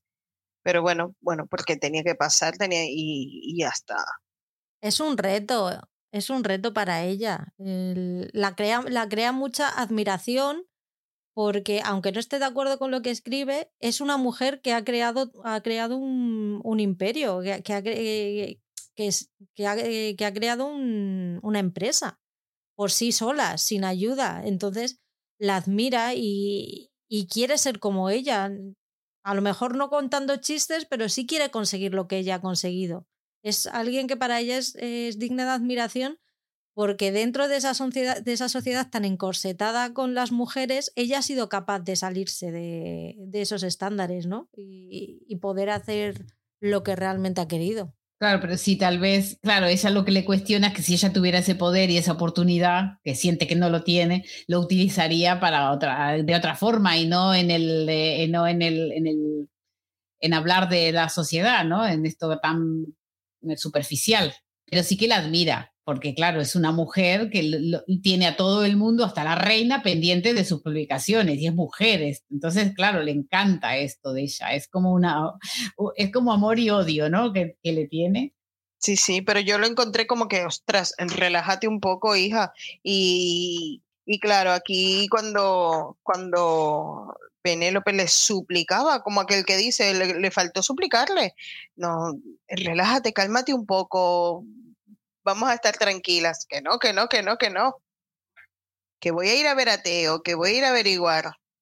Claro, es que también Penélope, yo creo que ella ve el, la revista como su seguro. Ella tiene, está convencida de que se va a quedar soltera, de que no va, de que no se va a casar porque Colin no le hace ni puñetero caso y no hay ningún hombre que baile con ella excepto él. O sea, es que es un árbol plantado en una esquina de, de, los, de los bailes. Entonces yo creo que lo veo un poco como su seguro de vida para poder vivir cuando sea solterona y poder tener una, una vida medianamente cómoda y tranquila y si, a poder ser eh, lo más lejos posible de esa madre que la tocado en desgracia. Entonces ella también está preocupada porque no quiere poner eso en, en riesgo, que lo la querrá mucho y todo lo que quieras, pero mi chica lo que es discreta no es. No, y aparte siempre, yo lo dije del primer capítulo eh, que grabamos, eh, lo oís todo muy, muy, muy, muy feminista y todo lo que quieras, pero desde su privilegio también. Eh, ella es rica, ella tiene muchas ventajas con respecto a, a Penélope. Está enamorada de la idea de la mujer mm, trabajadora que se autosuficiente, que no depende de los hombres, pero ella no es capaz de dar el paso de decir yo lo voy a hacer porque en el fondo ella está muy cómoda en su posición de tengo dinero, no tengo necesidades, me case o no me case, a mí no me va a faltar de nada porque tengo un hermano que me va a proveer, que luego se lo dice Penélope, sí, tú hablas mucho pero no haces nada y lo que te jode es que yo sí que lo he hecho. Qué discusión esa, ¿eh? Nos dejó con el, con el corazón eh, acongojado. Partido. Exactamente. Sí, sí, súper sabor amargo total. Aparte, eh, Penélope se pasa toda la temporada estresada porque la otra la quiere pillar y ya llega un punto cuando ya le cuenta lo de la reina, que la reina le ha dicho que piensa que es ella. Cuando ve que aún, aún sabiendo que la reina piensa que es ella, Eloís no deja de ir a Bloomsbury a ver al otro, ya ella pierde, pierde los nervios ya, y ya es que se la ve a Penélope que pierde los nervios de decir, por favor, para ya. No, o sea, ¿qué necesitas para parar? Porque ahí se ve y ya no se ve ya no ve solo a su amiga en peligro, ve que todo lo que ha construido está en peligro y no está dispuesta a ponerlo en, en riesgo. Ah, sí, yo, yo la entiendo, yo la defiendo. Pero lo que ella publicó de Eloís, ¿lo veis correcto o no? Cuando dice que la ve por ahí, por los jardines, que no sé qué, que la... Con los políticos. Yo creo que sí, sí es la misma situación, porque hay dos, hay dos momentos, ¿no? Que escribe sobre Eloís, o es solo este en que en realidad lo hace para defenderla, ¿no? En realidad lo hace para, quitarle, para quitarle del ojo de la reina, porque hubo un momento en que la reina pensó que Lady que era, era, Eloís. Claro, y la única manera era de que Lady, que, que, la reina se sacara esa idea era que Eloís, que Lady Whistledown dijera cosas de Eloís, que si no de sí misma no iba a decir, obviamente. Exacto. Bueno, a mí, yo qué sé, era la única forma de salvarla también. En realidad yo, yo entendí eso, pero vamos, me puedo equivocar, pero yo entendí eso como que fue para ayudarla. A ver, sí que fue para ayudarla, pero sí que es verdad que podría haber ido a la reina y decirle, oye, mira, no soy yo. Lo que pasa es que, joder, es que es el trabajo de toda su vida. Es que ella ha conseguido a alguien que no ha conseguido eh, ninguna otra mujer que ellas conozcan o que ellas sepan, que es que ha conseguido tener el control absoluto de su, que en el futuro pueda tener el control absoluto de su vida. Y por mucho que quiera Eloís, al final Eloís también es una persona bastante egoísta. Porque si tú estás tan cerca de una persona, tú sabes, o sea, si tú, si tú te fijas, sabes que a tu mejor, amiga, tu mejor amiga está enamorada de tu hermano. Y te das cuenta de la situación que tiene su familia e intentas ayudarla e intentas hablar con ella, pero cada vez que, que hablan Eloís y, Penélope es siempre de los problemas de Eloís. Jamás le ha preguntado a, a Penélope cómo está en casa, sabe que está mal, sabe que su familia le maltrata, pero en ningún momento tienen una conversación de, oye, Penélope, ¿cómo estás? ¿Te sientes bien? ¿Qué te, han hecho, ¿Qué te ha hecho tu familia? Es siempre todo por y para alrededor de los problemas de Lois. Sí, por eso yo, la, yo entiendo. Yo la respaldo a Penélope. Yo hubiera hecho lo mismo. yo no hubiese puesto lo del comentario de la extrema política, pero bueno, que yo la entiendo, ¿eh? Y yo entiendo que ella tenía que haber sacado algo para salvarla de, del ojo del huracán de la reina. El comentario, mm, a ver, no fue tan afortunado, pero bueno, lo tenía que hacer y lo hizo. Al igual que como también salvó a Madame Lacroix con la nueva modista de, de la época que había allí la de Viena, que ella hizo una publicación de Madame Lacroix en forma de favor, porque Madame Lacroix le iba, le iba a hacer de, o sea, de, para ayudarla a transportar los, los escritos a través de los vestidos, ¿vale? Entonces eh, ella dijo, no, pues la mejor es Madame Lacroix y Madame Lacroix pues volvió a tener otra vez su clientela. ¿Sabes? Yo supongo que eh, lo hizo con, con, esa intención, pero para mí fue demasiado, fue un, fue un poco más allá, no, no, no, no, no hacía falta tanto. En lo de escribir sobre Madame de la Croix lo hace para que ella no la... En forma de favor. No la delate, porque se la encuentra en el mercado y se da cuenta que, la, que le ha descubierto y entonces le hace esa publicidad esa publicación y después va a hablar con ella y le ofrece el trato de decir, oye, aquí no necesito tu ayuda para que me ayudes a llevar mis escritos a la imprenta y yo a cambio hablo bien de ti para que vuelvas a tener otra vez a la clientela. Y me encanta la relación que, que se forja entre ellas dos. Entre ellas dos, sí. Sí, sí, sí, sí. Y Eloís, de hecho, como Teo se lo empezó a cascar prácticamente todo, Eloís fue hasta Madame Lacroix a decirle, e-, eres tú, la Lady Whistledown. Ella estaba desesperada, ella por, por narices tenía, quería encontrar a la, a la Lady Whistledown. Mira, me gustaría ver la tercera temporada, cómo va a ser esa reconciliación. Y cuando te vea llorando, Patri, ya veré que se ha reconciliado. Las cosas quedan fatales entre ellas. Quedan muy mal. Pero es que fíjate, porque la, la conversación última es dura pero la discusión que tiene Penélope cuando, cuando habla con Eloís para quitarle de la cabeza que, que siga viendo a, a, Teo es que es lapidaria, que eso es a, a Eloís la, la, machaca, que es por eso por lo que ella deja de, deja de verle. Incluso la, la llega a decir que es una inconsciente, que luego se lo dice ella, ven, dices que hasta, hasta Penélope piensa que soy una inconsciente y, o no sé qué, y eso a ella le ha dolido mucho, le ha hecho mucho daño, por eso cuando se entera de que realmente lo estaba haciendo para salvarse el culo a ella, Eloís pierde los papeles. Que yo creo que es más, es, más lo que no le va a perdonar de esa conversación que de la posterior, porque al final de la posterior, Penélope que le dice que le da rabia que ella ha conseguido lo que Eloís no ha podido, es que es una verdad como un templo. Por mucho que las cueza. Sí, bueno, pues vamos a ver cómo se eso cómo se reconcilian en la cuando lleguemos a esa parte en el libro, Patri, nos hablamos.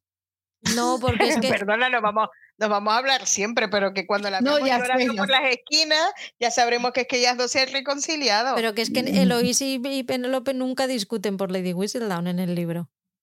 Oh, no. No, no, no, yo hablo de la serie. Yo hablo de. Vale. Es que no, si Patrilla nos dijo que Lady Whistledown no la descubren. No, claro, porque hasta el tercer libro no se sabe.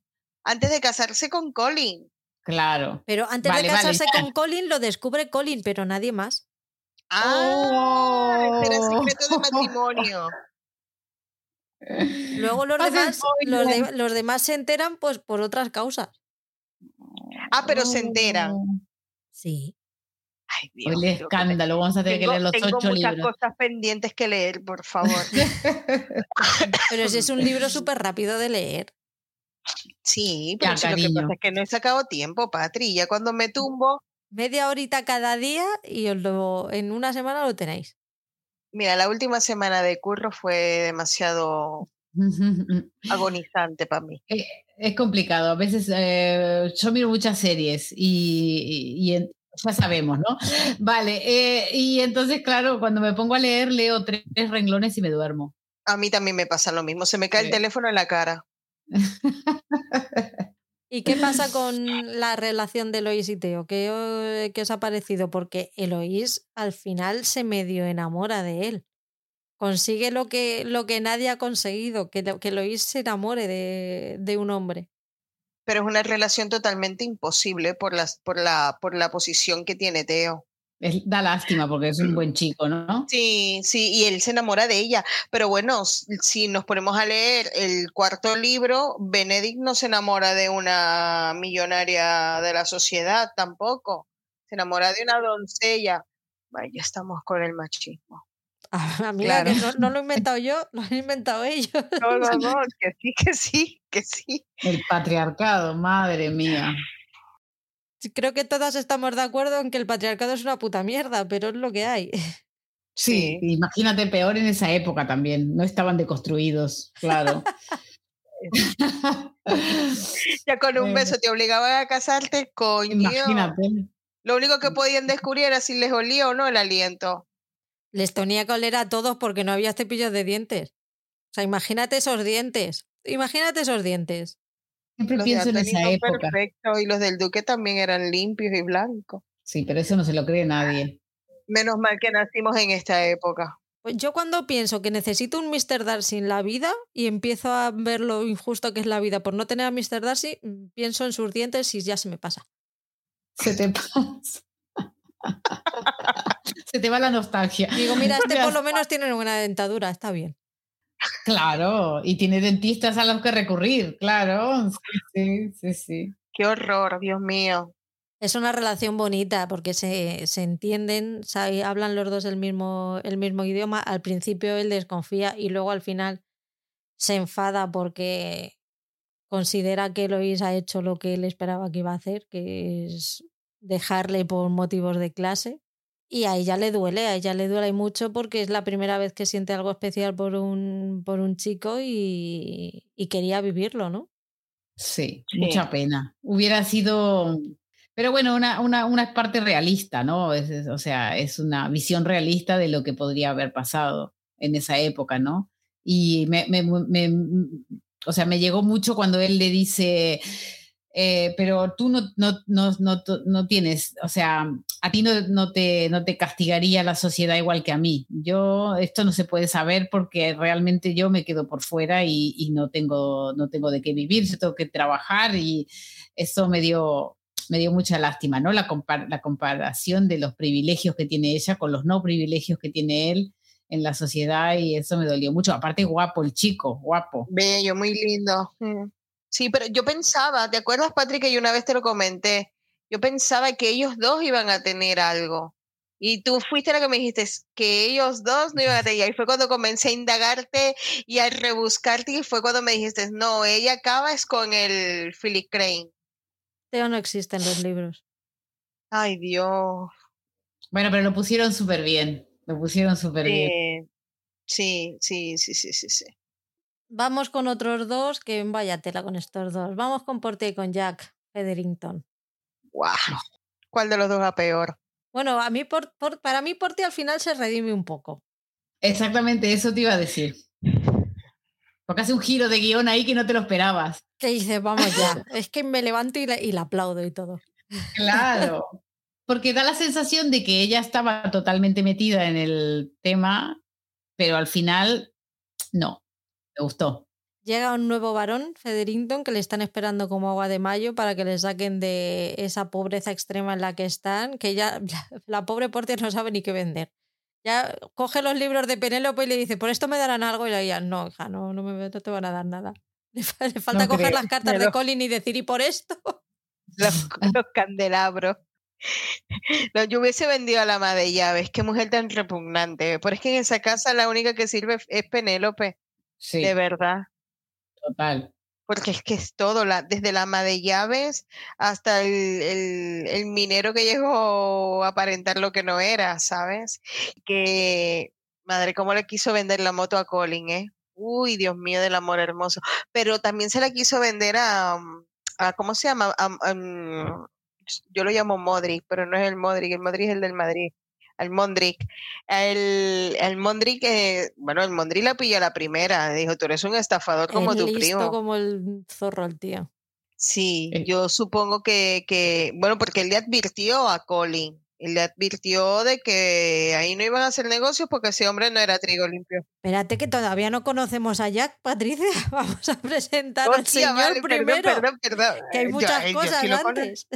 Yo sí lo conocí. Vale, va. Pues llega aquí a, a salvarles a, mm, de la pobreza extrema y en realidad te das cuenta de que no. Pero bueno, por lo menos Portia consigue casar a una de sus hijas, cosa que no está, no está nada mal. Mira, una menos para Penélope, la pobrecita mía, ya se va con el señor de los quesos ahí a, a vivir su vida. Y en principio este señor parece que es un buen partido, ¿no? Sí, tiene todas las cartas para hacer. Él viene porque, porque él, eh, tenía que ser hombre, ¿verdad? El, el- siguiente, como murió el marido, entonces el, eh, el pariente hombre más cercano era el que, era el, que le daba el título y, y tenía que hacerse cargo de, de la, de la familia del, del- Bueno, un poco te- quedaban a expensas de esta persona, porque si no quería hacerse cargo, se las podía también sacar de encima interesante este Jack, este Jack que, que bueno, que, que al final eh, parece que le, que le interesa más la madre que la hija, ¿no? O no. o todo es una treta. O todo es una treta, claro. Él la quiso, como se dice, cautivar, la quiso seducir. Seducir. Él no tenía Pero para mantenerla calmada. Él no tenía interés por ninguna de ellas. Él tenía interés era por la crecida, pero para que lo sacara de la, de la pobreza, nada más. Por la fortuna. Empieza a, cortejar, a querer cortejar a, a. Portia se pone en guardia porque dice, a ver, esta pelandrusca ahora que me va a quitar a mí mi casa, no, esto sí que no puede ser. Le dice a Prudence que... Y ve a Prudence y dice, pues mira, vamos a hacer una cosa. Vamos a montar aquí una estratagema para que la que te cases con el primo Jack seas tú, porque les, les hace llamarle primo Jack a las chicas. Cuando le, cuando le, cuando le pone la trampa que hace que, que les pillen a los dos solos en el invernadero de Obrijol y, le- y les obliguen a, a prometerse. Pues habla con él, habla con ella y le dice, la has cagado tronca porque eh, estamos en la puñetera ruina y la única manera que tenía de sacarnos de la ruina era casarme con esta señora que es gilipollas, pero tiene dinero. Y con su dote íbamos a, íbamos a recuperar el dinero y íbamos a poder vivir bien. Sí, porque claro, ella, ella, ella pensaba de que el primo Jack tenía dinero. Claro, claro, estaban totalmente convencidos de que, de que venía a salvarlas. Y de repente pff, era, estaba peor que ellas. O sea, también estaba vendiendo su, su cuerpo. Es un prostituto de la vida, Jack este. Sí, porque él, él se lo vende, igual que le vende la moto a los demás, se lo vende también a Portia y a las chicas, el que él va a ser el, el salvador de la familia. Él llegó engañándolas con eso. No, que, que incluso me, me- me- creo que, le- que cuando llega le ponen todo, la, la sacan a la pobre Porcia de su habitación, ¿no? Y él, como es el señor de la casa, pues se queda ahí. me- bueno, un, un chanta, este es un chanta. En mi idioma, este es un chanta. En el mío es un vividor. Pues Portia que ve que las cosas se le están poniendo feas y que vue- vuelven a estar otra vez en la ruina más absoluta y esta señora, otra cosa no, pero estar en la ruina tampoco, pues dice, "Mm, ¿qué me estabas contando tú de esas minas que no tienen nada, que no les sacas nada? Pues no te preocupes, que como estos imbéciles no van a ir nunca a ninguna de las ruinas que tú dices que tienes, pues vamos a intentar dársela con queso y les vamos a sacar todo el dinero que tengan diciéndoles que van a invertir en las minas, nos lo quedamos y chimpún, total, ellos no se van a enterar. Lo único que le pone, le dice que a los Bridgerton no, es la única familia a la que no pueden estafar, a los demás mm, vía libre. Así que ahí empiezan, incluso llaman al joyero para que vea las, para que vea las joyas y el joyero le dice que son, que, que le faltan las herramientas, pero que así a simple vista, que oye, que él lo, él lo ve. Dice, pues si tú lo ves, macho, los demás que no tienen ni puta idea, ya verás. Sí, lo que pasa es que cómo fue, cómo fue cuando Colin, con el collar de, de la Cressida Cooper, vio lo del broche. Es que estamos Del en el episodio broche- 3 y tú estás en el 8, Patricia. Pero fue lo mismo. Sí, bueno, pero es que él primero tiene que caer en la trampa para que el, este lo... él lo ve, él lo ve porque habla con Mondrich. Modric que le, que le, ha, que le ha cazado a la primera cuando Colin y, Jack van a su, a su club a hacer negocios, él le advierte y en un principio Colin se enfada, pero le pone sobre aviso y gracias a eso es que él se da cuenta de que, de que es una estafa y consigue delatarle. E, este chico, el Mondrick, este no era el amigo del duque. Sí. yo estoy totalmente mal. Ah, vale, vale. Sí, sí. Sí, era el amigo del duque. Sí, que cuando va a hablar con Jack y le dice que sabe quién es y lo que está haciendo, mm, Jack le dice, ya, yo también sé que quién eres tú, he visto en los libros de mi primo los chanchullos que te traías con él, así que cuidadito con lo que, con lo que dices. Y por eso el otro está confiado con que no le, con que no le va a decir nada, con que no va a hacer nada. El caso es que la, estafa le sale mal. Eh, Colin le, le delata y él le dice a Portia que ya se la ha estado camelando, que bueno, que se van a América con las chicas y que se llevan el dinero y que aquí paz y después gloria. Y es cuando mm, Portia le dice que no, que él se va a América con lo justo y ella se queda en Londres con el dinero y cuidando de sus hijas. Y que además va a falsificar un documento que diga que su primer nieto varón va a ser el heredero de, del título y de las propiedades. Ya, en fin. Porque la ama de llaves tenía muy buena letra. Claro, mirar lo que hizo con las cartas de Marina. Por eso. Esto, esto esta jugada de, de Porcia está muy bien, ¿no? porque es como que ella al final conoce el lenguaje mm, patriarcal y utiliza, lo utilizó, lo dominó, lo, por lo menos yo lo vi así, ¿no? Que él, ella cuando se dio cuenta de lo que había, dijo, pues aquí mis hijas ante todo, ¿no? Y voy a utilizar todas mis armas para, para, que, para que este se pire y me deje en paz y encima recupero el título y todo. Sí, además él le dice que, que la va a delatar y dice, pero eh, ¿quién te, va, ¿quién te va a creer? Si yo soy una pobre viuda que no tiene nada. Claro, por eso utilizó, ¿no? Utilizó toda la sociedad para, para su beneficio y su conocimiento, ¿no? De la desgracia y bueno, me, me encantó este momento a mí. Está guay cuando habla de sus hijas y dice, son, eh, eh, ellas son mi equipo, dice, son puñeteras y un poco molesta, dice, pero son mías y las quiero. Que ahí vemos vemos un poco el lado humano de Portia, de, bueno, no las odias, no. No, habíamos hablado, ¿no? De su personaje. En realidad es una mujer que se tuvo que hacer a sí misma dentro de la mm, sociedad machista terrible.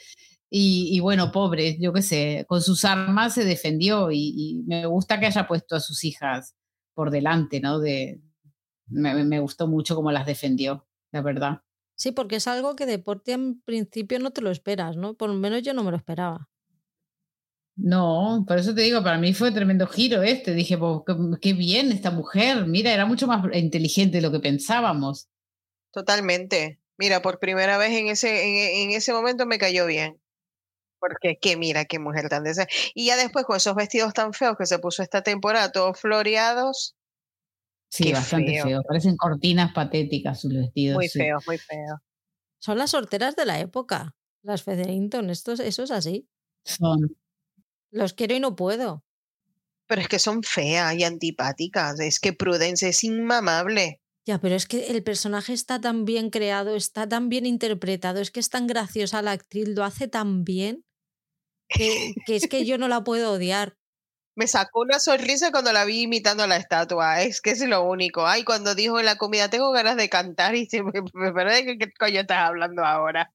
Bueno, espérate, y lo peor de lo, lo, lo que más me indignó de Jack de toda la temporada es que va y le dice a los Cooper en una comida que como la comida inglesa nada, ¿perdona? ¿Qué es eso? ¿Qué este no ha estado en el este Mediterráneo en su puta vida, me estás contando. Este no ha venido para España. Ya no te digo España. Este cualquier, Unidos. cualquier país del Mediterráneo, no me jodas, tío. La comida inglesa, por favor. Toda grasienta. Que yo me tuve que. Yo, yo, voy con Almax a Inglaterra, ¿sabes? Yo, yo es cuando más ayunos hago. Me puedo dejar los pantalones, pero el Almax, ya te digo yo que no. Y Lady Danbury, eh, Lady Danbury y Violet, lo que les gusta a ellas, un, un celestineo. Sí, ellas se pusieron como objetivo arreglar, bueno, que Anthony cambiara de opinión el no casarse por amor y la otra convencer a Kay y que la otra aceptara casarse por negocio prácticamente. O sea, ellas dos se pusieron de acuerdo y... Pero es que hacen un dúo muy bueno ellas dos. Me encanta el momento en el que están las dos hablando diciendo, ay, qué bien nos salió la temporada pasada y la otra, sí, sí, la verdad es que a ver si lo repetimos este año. Oye, pero una pregunta. Eh, ¿La Violet nunca se enteró de que Lady Danbury estuvo enamorada de su padre? Después, se entera después. En Queen Charlotte. Claro. Tengo que volver a verlo, no, no Es que Queen Charlotte es posterior a la segunda temporada. Queen Charlotte está entre la segunda y la tercera temporada. Sí, lo sé, porque es cuando Violet se le despierta la flor después de la boda de Anthony. Claro, ya ha soltado lastre, toda la culpa que tenía por no haber cuidado de sus hijos después de la muerte de su marido y dice, pues ya estaría yo dispuesta a regar jardines. Sí, pero en el momento en que, o sea, en el momento en que Violet le comenta, no, no, me, no lo tengo en la cabeza ahora, de que estuvo enamorada de su padre, no, no, no me viene, no me viene. Tengo que volver a verla. Bueno, no pasa nada, la vuelvo a ver. Sí, es, es en Quick Charlotte, esto para, para el próximo. A mí, la, a mí las dos me gustan. Quiero saber qué papel va a jugar Lady Danbury en la tercera temporada. Me da mucha, mucha curiosidad porque no tengo ni idea de cómo la pueden meter. Supongo que al ver a Penélope sola, pues como la pobrecita mía es defensora de las causas perdidas, la cogerá bajo su ala.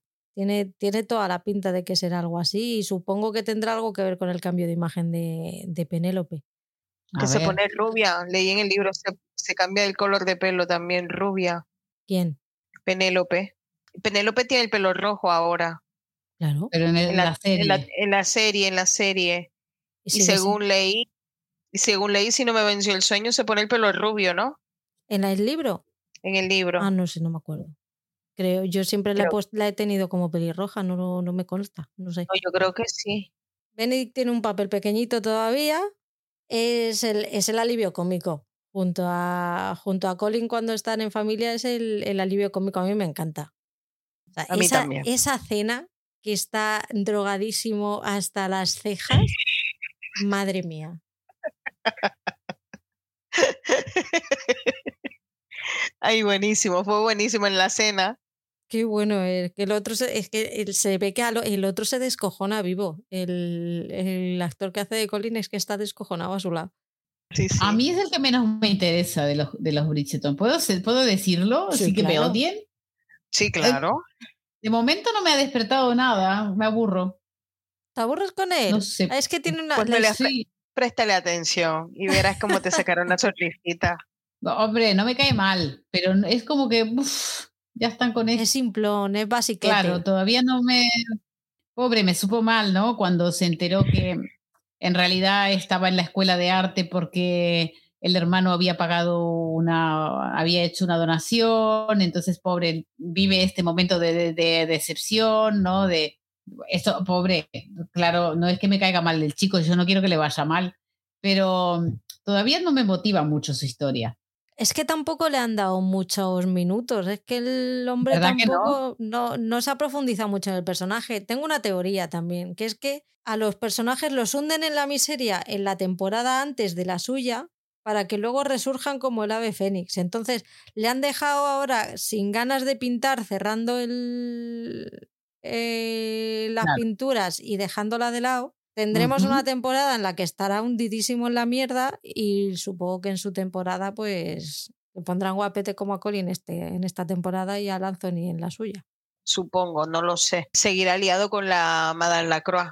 No, ya no está, no está liado de- en esta segunda temporada, no está liado con ella ya. Hubo algo. Se folla a la, a la modelo de la escuela, pero a la modista A no, ya de- ni la vuelve a ver. desnuda. Sí, verdad, verdad, verdad. La modelo de la escuela. Mm. Que ella está de modelo en la escuela para poder aprender pintura porque a ellas no las dejan acceder a, a la escuela. Qué, qué grandes son, qué majos. Otra vez volvemos con el machismo. Ya. Y luego que por qué nos ponemos como nos ponemos. Pues por todas ellas. Pues claro que sí, y por todo lo que hemos vivido nosotros también. Que por lo que hemos vivido nosotras. Exacto. Y lo que nos queda. Sí, Es una, es una, es una un bajón cuando se entera de la, de la donación de, de Anthony, porque yo me, me encantó en el momento en el que recibe la carta y con todo su subidón, que está con el otro, abre las ventanas y empieza a gritar con todo el mundo en casa, todos los invitados, y el otro diciendo, por favor, ¿te quieres callar? Que, que es muy tarde. A mí, Benedict, yo le tengo cariño. A ver si leí su libro y, y le entiendes un poquito más. Sí, Mónica, Bueno. por favor. Es- es- Vamos es- a ver. Es súper majete, ¿eh? Pero es que los tres Bridgerton son hermosos, los tres. Cada uno en lo suyo. Anthony lo que pasa es que cargó con, con lo de su padre y eso fue lo que lo volvió un ser duro, pero en el fondo es muy blando. Bueno, a ver, Colin, que se empiece a perfilar y a decidir. Quiero ver a Anthony, quiero, quiero verle la temporada que viene cuando ya no tenga, seguirá teniendo la presión de que es el cabeza de familia y tal, pero bueno, ya todos estos cargas mentales que tenía la habrán rebajado, Kate también le habrá rebajado, bueno, se, la- se le vio en, después de la luna de bien que ya estaba bastante más relajado. Ay, pero sí leí que tenía un bebé y todo ya. Ya tenían un bebé en el libro 3, ya tenían un- la Ah. primera Es el libro criatura. 4, pero claro que tiene un bebé porque han pasado 10 años. Este, es que el libro es en 1824, no en 1815. Sí, Es verdad que pasaron 10 años con los libros y no. Y en la serie me es encanta diferente. eso. A mí me encanta ese salto temporal, me encanta porque por Penélope, para entenderla ella. Sí, me encanta. Tiene una madurez que es súper interesante. Y, y Colin también, ¿no? Pues vamos con ellos, vamos con Colin y Penélope, es mi momento favorito del podcast. ¿Qué os parece ese primer encuentro cuando llega Colin y ella empieza con Colin? Fue hermoso hasta que Hyacinth interrumpió. ¿Te cayó un poquito mal Hyacinth en ese momento quizás? Hombre, es que él estaba también así embelesado mirándola a ella. Es que tengo aquí la imagen y viene ya ¡Colin! Coño, ya está. Desvió la, desvió la, la mirada y los pensamientos. ¡Niña! Y Penélope se quedó así como que. Claro, yo desde que estoy leyendo el libro, pues ahora veo todo lo que no, ve- no veía antes. Entonces, me encanta, me encanta y está bien hecho la serie, ¿eh? todos esos momentos de nerviosismo, cómo ella se siente expuesta, ¿no? Frente a él y cómo él no se da ni puñetero caso de lo que está pasando. Pero como no se puede dar cuenta con esos ojos como lo miran. Porque no que lo te quiere voy a ver. devorar. Porque es más cómodo, es- Claro. es, tío, no lo quiere ver porque así es más cómodo, puede seguir teniendo la relación de siempre sin complicaciones. Patricia, por Dios, parece mentira que te lo tenga que contar a esta edad. Ya. Ya, ya, ya, ya. Pero bueno. Pero ¿por qué no se da cuenta? Hostia, no, no.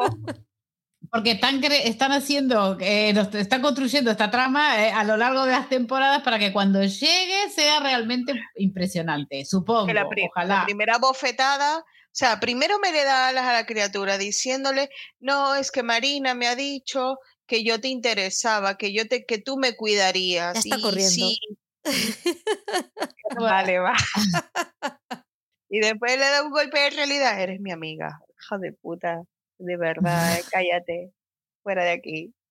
A mí me encanta la, el, ella cuando se va a acercar a él, que va como que, que se quiere acercar a abrazarle o a, o a saludarle, y claro, llegan los otros y se queda así y ya no, ya no da lugar a más. Pero luego se, se hace la encontradiza después en, en las carreras y me encanta, porque ahí sí que se la ve súper nerviosa, de ve- verdad que es lo típico de estoy muy nerviosa, estoy viendo al chico que me gusta y empiezo a hablar, eh, tengo una verborrea de estas incontenible que lo único que hago es decir gilipolleces y lo único que estás pensando, por Dios, que alguien me calle. Sí, sí. Pues sí, Sí. so- somos todas Penélope. Sí, totalmente. ya sabíamos que se habían carteado durante toda la, todo el año gracias a Penélope, a, a Portia, que le dice a Penélope que... mm, No, es Prudence la que se mete con ella. Por la, que le dice que deje de escribir al, pole- al pobre Colin, que, que habla con ella por compromiso. Es que son unas hijas de puta. Y la, y la, Sí. porque le dijo, si tú eres amiga de Colin, algo así fue, un- o sea, otra palabra de desprecio para su hija. ¿En serio? Tie- ¿Tienes que ser tan cabrona, hija? Que es tu propia hija, chica. No sé. Ay, no, qué desagradable. Muy desagradable. Pues ahí está hablando con él, le vuelve a preguntar otra vez por qué tal el viaje, que él le dice, pero si eres la que más cartas me has respondido de, de todos, pero ella, claro, ya es que está, es que está enamoradita, la pobrecita mía.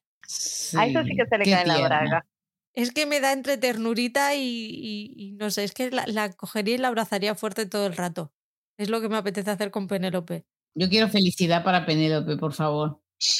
Total. Yo quiero que llegue ya la temporada 3, ¿qué queréis que os diga? A mí me da igual la huelga y, lo- y los huelgos. Vale, va. Me aguanto Que vayan a hasta- trabajar.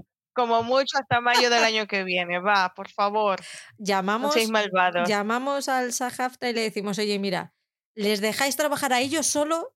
A, a ellos solo Exacto. unos meses, solo a ellos. Y, le- y- y ya luego que, que vuelvan a la huelga otra vez. Sube la reproducción automática, venga. Ay, que no, Ya que tienen que hacer su promoción. Que me apetece mucho verla. verla Como la hicieron con la Queen Charlotte. El caso es que cuando está a punto de sacarle información, porque Colin le dice que no ha estado solo en el viaje, y ella se pone súper nerviosa, ¿cómo que no has estado solo? Claro, lo primero que piensa es que ha conocido a alguien y se pone súper nerviosa. Y cuando le pregunta para saber qué es lo que, con quién ha estado en el viaje, pues llega su amiga Eloise y la corta como siempre con sus historias de Lady Whistledown. Y a la pobrecita mía se la llevan los demonios. Es que no tiene un minuto con Colin, la pobrecita mía, de tranquilidad, ¿eh? En Qué paz, horror. no. En paz, no. Que lo oí siempre a lo de ella. Siempre, siempre. Es todo el rato yo y yo y yo y yo y yo y nada más que yo. Pero el momento del jardín, el momento en el jardín de, de Penélope y Eloise fue muy lindo, cuando están las dos tumbadas mirando las estrellas. Eso fue muy lindo. En la velada de Lady Danbury, él ha decidido que no va a hacer el mongolo con los demás. Eh, va a hablar, eh, Penélope se acerca a hablar con él y consigue terminar la conversación que había empezado en, en las carreras. Que yo creo que ella hubiera preferido no acabarla, fíjate, llámame loca. Pero yo creo que ella hubiera, en ella, en el fondo pensó, ¿quién coño me mandaría a mí? volver a, volver a este tema con lo bien que estaba yo, con mis dudas. Porque ahí le pregunta ya tranquilamente, tienen un momento, le pregunta por la mujer misteriosa que le ha acompañado, él no la entiende. Y cuando ya le explica, le dice que no, que no ha sido que no ha sido ninguna mujer la que le ha acompañado, que, se ha, eh, que ha sido, se ha buscado a sí mismo, porque gracias a sus cartas eh, se ha dado cuenta de que si para, para ella él es una persona interesante y que merece la pena, pues ha decidido darse la oportunidad también de conocerse a sí mismo. Y aquí ya todo es muy bonito hasta que le dice que bueno, que ha decidido tras todo este tiempo renunciar a las mujeres, darse un tiempo para sí mismo, para recuperarse y Penélope se queda un poco en shock diciendo, bueno, es que yo soy una mujer. Y aquí viene el momento en el que Colin se corona. Tú eres Pen, eres mi amiga. Y en ese momento, ese momento es el que nos ha hundido a todas las mujeres del mundo en todas las épocas diferentes. El día que tu, el chico que te gusta dice que te considera una hermana. Vamos ya. Coño, la madre, ¿a quién no le ha pasado eso? ¿A quién? Ay, pues sí. Tú no cuentas, tu puta madre. No cuentan, pues mira, no, no voy a, no voy a decir nada, porque si digo lo que, lo que quiero decir ahora, me- te bloquean el, el- el- el podcast. Dilo, Mónica, Eh, que si no se pudre. no, no, me, no, que, me- que- que- que- que- chico, es que eres tonto, ¿qué? O sea, pero ¿qué me estás contando? Sí que cuando te ponen en la zona de la friend, la friend zone, ¿no? Cuando ya te ponen ahí, mm, pero yo quiero decir una cosa, yo me casé con mi mejor amigo, o sea que Penélope, tranquila, Hay esperanza. hay esperanzas. ¿Tú te casaste con tu mejor amigo, Mónica? Yo me casé con mi mejor amigo y fuimos amigos desde los nueve años. Dios. Qué fuerte, ¿eh? Pero en el medio pasaron cosas, Patria, te lo cuento en otro podcast. En el medio pasaron cosas. No todo fue un camino de rosas como el de Penélope y Colin. Ahí también pasan cosas. Esto no fue Camino de Rosa, lo de Penélope y Colin. Por ¿eh? eso que no, que no. Ahí Que, estamos. que yo solo pido una cosa para Penélope la temporada que viene. Yo quiero que mande a la friendzone a Colin durante un episodio para que lo sufra, Mínimo, mínimo, para que sepa lo que se siente, para que se dé cuenta que ahí. para que la valore. Escucha, cariño, Mm, claro. Tú eres mi amigo. Eres mi amigo, tú no cuentas. Pero cuando Ahí ella está. esté ahí bullendo Claro, claro. Bueno, hay, que, a este chico es un poco lento, hay que espabilarlo, ¿no? Es un niño todavía. ¿Qué tiene? ¿20 cuántos se supone? ¿21? 21. Oh my God. 21 y se, y se, tira toda la temporada alcoholizado, pues entre que es tontito el pobrecito mío y que está borracho, pues es que no hay manera. es que todos los problemas, yo no lo entiendo en esta serie. Hay dos cosas que no entiendo. A ver, que para todo es te amo, esa es una, ya lo dije antes. Y la otra es que todos los problemas, todas las alteraciones lo matan con coñac, con whisky o no sé, hasta Daphne, tío, le pegó al morro de la botella. Por favor, querida, qué pérdida de glamour es esa. Bueno, que son ingleses, Patrick. Todo lo solucionan con alcohol. Beben té. Mientras no les salgan las chapetitas, todo va bien. Mira, yo parezco inglesa. Ah, pues, Lo dice ella con una cerveza en la mano, ¿sabes? Ahí está. Ah, eh, yo agua, ¿eh? Virgen total, mira. Yo, empecé con, yo, empecé con el agua, pero ya son las 8 de la noche. y es viernes. Y es viernes. Que nada te impida, que nada te impida la cerveza de los viernes por la noche, por Dios. Ni el ayuno intermitente. Vale, continuamos. Entonces, ¿cancelamos a Colin aquí? Yo le cancelaría. Sí, cancelado. Yo le meto una pata en los huevos que le salen por la boca. Lo que tendría que hacer Penélope es conseguirse otro y este que se quede ahí papando moscas. Está tan enamorada que no se va a fijar en otro. Déjate. Pues debería. Es muy sano. Sí. Sí, Patri, pero está tan enamorada que no se va a fijar en otro. Muy mal. Yo a Penélope me la traía yo al siglo XXI. Ya verás. Ahí está. La tontería de Colin le iba a durar dos temporadas. Estas dos. La tercera ya no la, ya no la vive Colin. Le dan por culo. Vamos, hombre. No, no, no, es que yo, esto a Colin me va a costar mucho perdonárselo. Porque es que encima luego se va a casa de Marina como un tonto enamorado a ver qué puede sacar de ahí. Y me parece fatal. Yo no estoy de acuerdo contigo en eso. No. Patricia parece que está en Sálvame. Sí, total. O sea, que es que él fue para la casa, él fue para la casa de Marina a pedirle perdón porque se sintió culpable por cómo la trató y el remordimiento de conciencia no lo dejó. Y entre esas cosas, durante su viaje, como se encontró con él mismo, él quería cerrar etapas y dijo, pues ahora es el momento y voy a ir a pedirle perdón a la Lady Crane. Fue por eso, no fue a, a pillarla para, para enamorarse de ella. La actitud que tenía no era esa. La actitud era de estoy preocupado por ti, me arrepiento mucho de lo que hice y quiero ver si te están tratando bien o no, porque a lo mejor por ahí puedo pillar algo. Yo no lo vi así. Tú eres muy retorcida, yo, yo no lo vi así. Si no, la decepción que se lleva después cuando la otra le manda a tomar vientos frescos y le dice, anda, vete con Penélope a ver si ya te hace caso, no le hubiera sentado tan mal. No, a ver, pero es que, coño, en la vida. Nadie lo había echado de ninguna casa. A ver, yo también lo hubiese echado de mi casa, ¿eh? porque él trató, eh, trató muy mal a Marina. Pero yo no lo veo como tú, Patri. Yo lo veo fue más por un remordimiento de conciencia, de que la trató mal y que sentía la necesidad de ir a pedirle perdón. Mónica, desempata. Eres muy revenía, Patri. ¿Qué revenía? Yo pienso te lo dejé escrito a Paul en un comentario del último porque también es muy revenido porque estaba peleando por esto. Porque claro, no. En fin. ¿Quién es Paul? Yo cuando te oiga. cuando te oiga. Un señor que tiene que llegar es que de paso coge y dice, de paso coge y dice, no, es que Patria ha dicho que sí, que entre, que entre como para que me calle ya, pero, pero, pero a ver, que no puedes no puedes ver mi buena fe, tío. No, no, eh, no, ella solo lo ha dicho para que yo me calle. ¡Ay, qué cabrón! no se lo perdona, ¿eh? No, no, lo tiene ahí clavado. ¿Quién? Yo, claro, porque yo no lo dije con, yo lo dije para que entrara pobrecito. Y entonces de paso coge y pone en duda mi palabra. ¿Ves cómo es mejor meterle caña que ser buena con él? No, por eso le mandé un saludo hoy para que él lo vea para ver si lo entiende. Porque claro, parece, bueno, es hombre, ya está. La prueba va a ser que si nos escucha de verdad y no solo el principio, es que si nos contesta a esto que le estamos planteando. Exactamente. Mira, esta es la prueba. Esta va a ser la prueba. Exacto.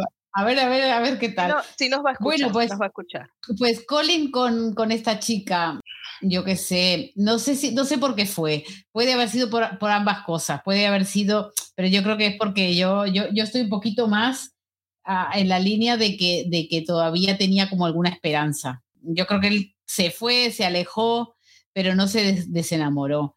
Y esto, este, este, pero le vino bien este golpe de realidad, le vino bien porque se da, no solo porque Marina le haya dicho, vete, vete con Penélope a ver cómo te va, sino que como que se dio cuenta de que todo era una fantasía, lo le desromantizó la fantasía, dijo, cariño, que no, aquí no hay nada, tú vete, vete tranquilo por ahí, que yo ya estoy tranquila con lo que tengo. Y, bueno, así que me parece que, que que voy a votar por Patri.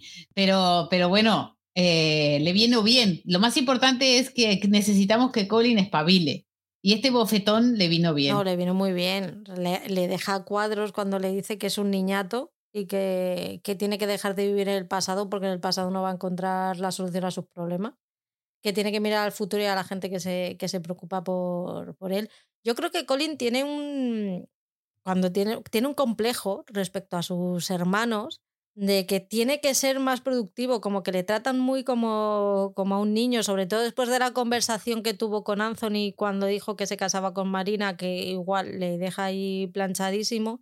En la temporada pasada que, que tomaron las cartas sobre el asunto fueron Daphne, Anthony, los hermanos mayores. Y tiene una obsesión por, por coger las riendas de su vida y ser alguien de provecho y tener sus propios negocios y, que lo honra, lo honra. Y yo creo que la idea de casarse con ella y el ser el padre de sus hijos la romantiza hasta tal punto en el que va en busca de eso. Y yo, y yo creo que realmente va en busca de, de a ver si todavía ahí hay una puerta abierta para él. Lo que pasa es que Marina ya con las puertas en las narices. Y encima a su marido le cae bien. encima el marido está bueno. Bello. También. Muy guapo, súper guapo, súper atractivo. A mí me, encantó. Es que esta temporada todos son bellos, yo no sé qué ha pasado. Pero el momento en el que, en el que ella le dice que, que mira alrededor, que mira a Penélope, él, se queda así y de hecho él tarda en reaccionar, porque luego tiene la conversación con Penélope en la escalera, que ahí es cuando se nota que él todavía tiene resquemor, que él todavía no está convencido de, de haber actuado así con Marina y haber cerrado esa puerta cuando le dice que tiene dudas de lo que podría haber pasado si Lady Whistledown no se hubiera metido. Y ahí, ahí es una de las esa es una de las cosas que Penélope va a tener que explicarle cuando se, cuando se entere de que ella es Lady Whistledown, porque por mucho que la quiera... Respuesta fácil. Se lo ha hecho pasar muy mal. No, ella le va a, yo supongo, ¿eh? Mi, mi, mi, a ver, yo supongo que ella le va a decir, a ver, porque te ibas a casar con una mujer que te estaba ocultando un embarazo y porque yo estaba enamorada de ti y no te quería perder. No, no, si la explicación es fácil, lo que es difícil es que él lo asuma. Sí, claro. Bueno, luego se encuentran, eh, el, encuentro de Hyde Park es una tontería, que lo único que le que para lo que sirve es para que él sea siga con el tema del propósito, que necesita un propósito. Es la primera vez que oye hablar de las minas de, de rubíes de Jack y, le parece interesante. Y ya lo, el siguiente encuentro es, eh, es, en la boda, que yo creo que este es el, el punto de inflexión. En el, el, momento en el que Colin deja de ver a Penélope como la amiga que le cae bien, la amiga de su hermana que le cae bien y con la que de vez en cuando habla y tiene encuentros chistosos y agradables. Y cuando ella le empieza a hablar de, del propósito, de su propósito en la vida, él empieza a abrir los ojos y empieza a ver a Penélope como, como una persona adulta e interesante. Le empieza, no sé, como una especie de, de fascinación. No sé si es solo mi percepción. Yo no lo veo así. Ay, no. Desempata, Mónica. No, no, no, no, vosotras estáis más, más preparadas que yo para, para dilucidar esto, discutirlo, discutirlo. ¿Por qué no lo ves? ¿Tú cómo lo ves? Yo lo veo como, bueno, como que está hablando con ella como una más, como, es que ya él se lo dijo claro al principio, es que eres mi amiga. Ya, pero es que aquí es cuando le, cuando le dice, Marina tenía razón. Tú eres una de las que se preocupa por mí. Eres la única que se preocupa por mí y me dijo que me, que me cuidabas y que no la abandonarías y que, y que él cree que eso es verdad.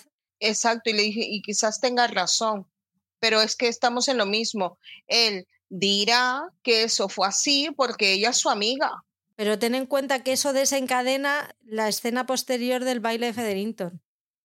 Que pues no lo sé, Patri. Yo aquí no. Yo lo veo así, sobre todo por cómo la está escuchando él, la, manera que tiene de mirarle, de cómo le, cómo le sonríe, cómo.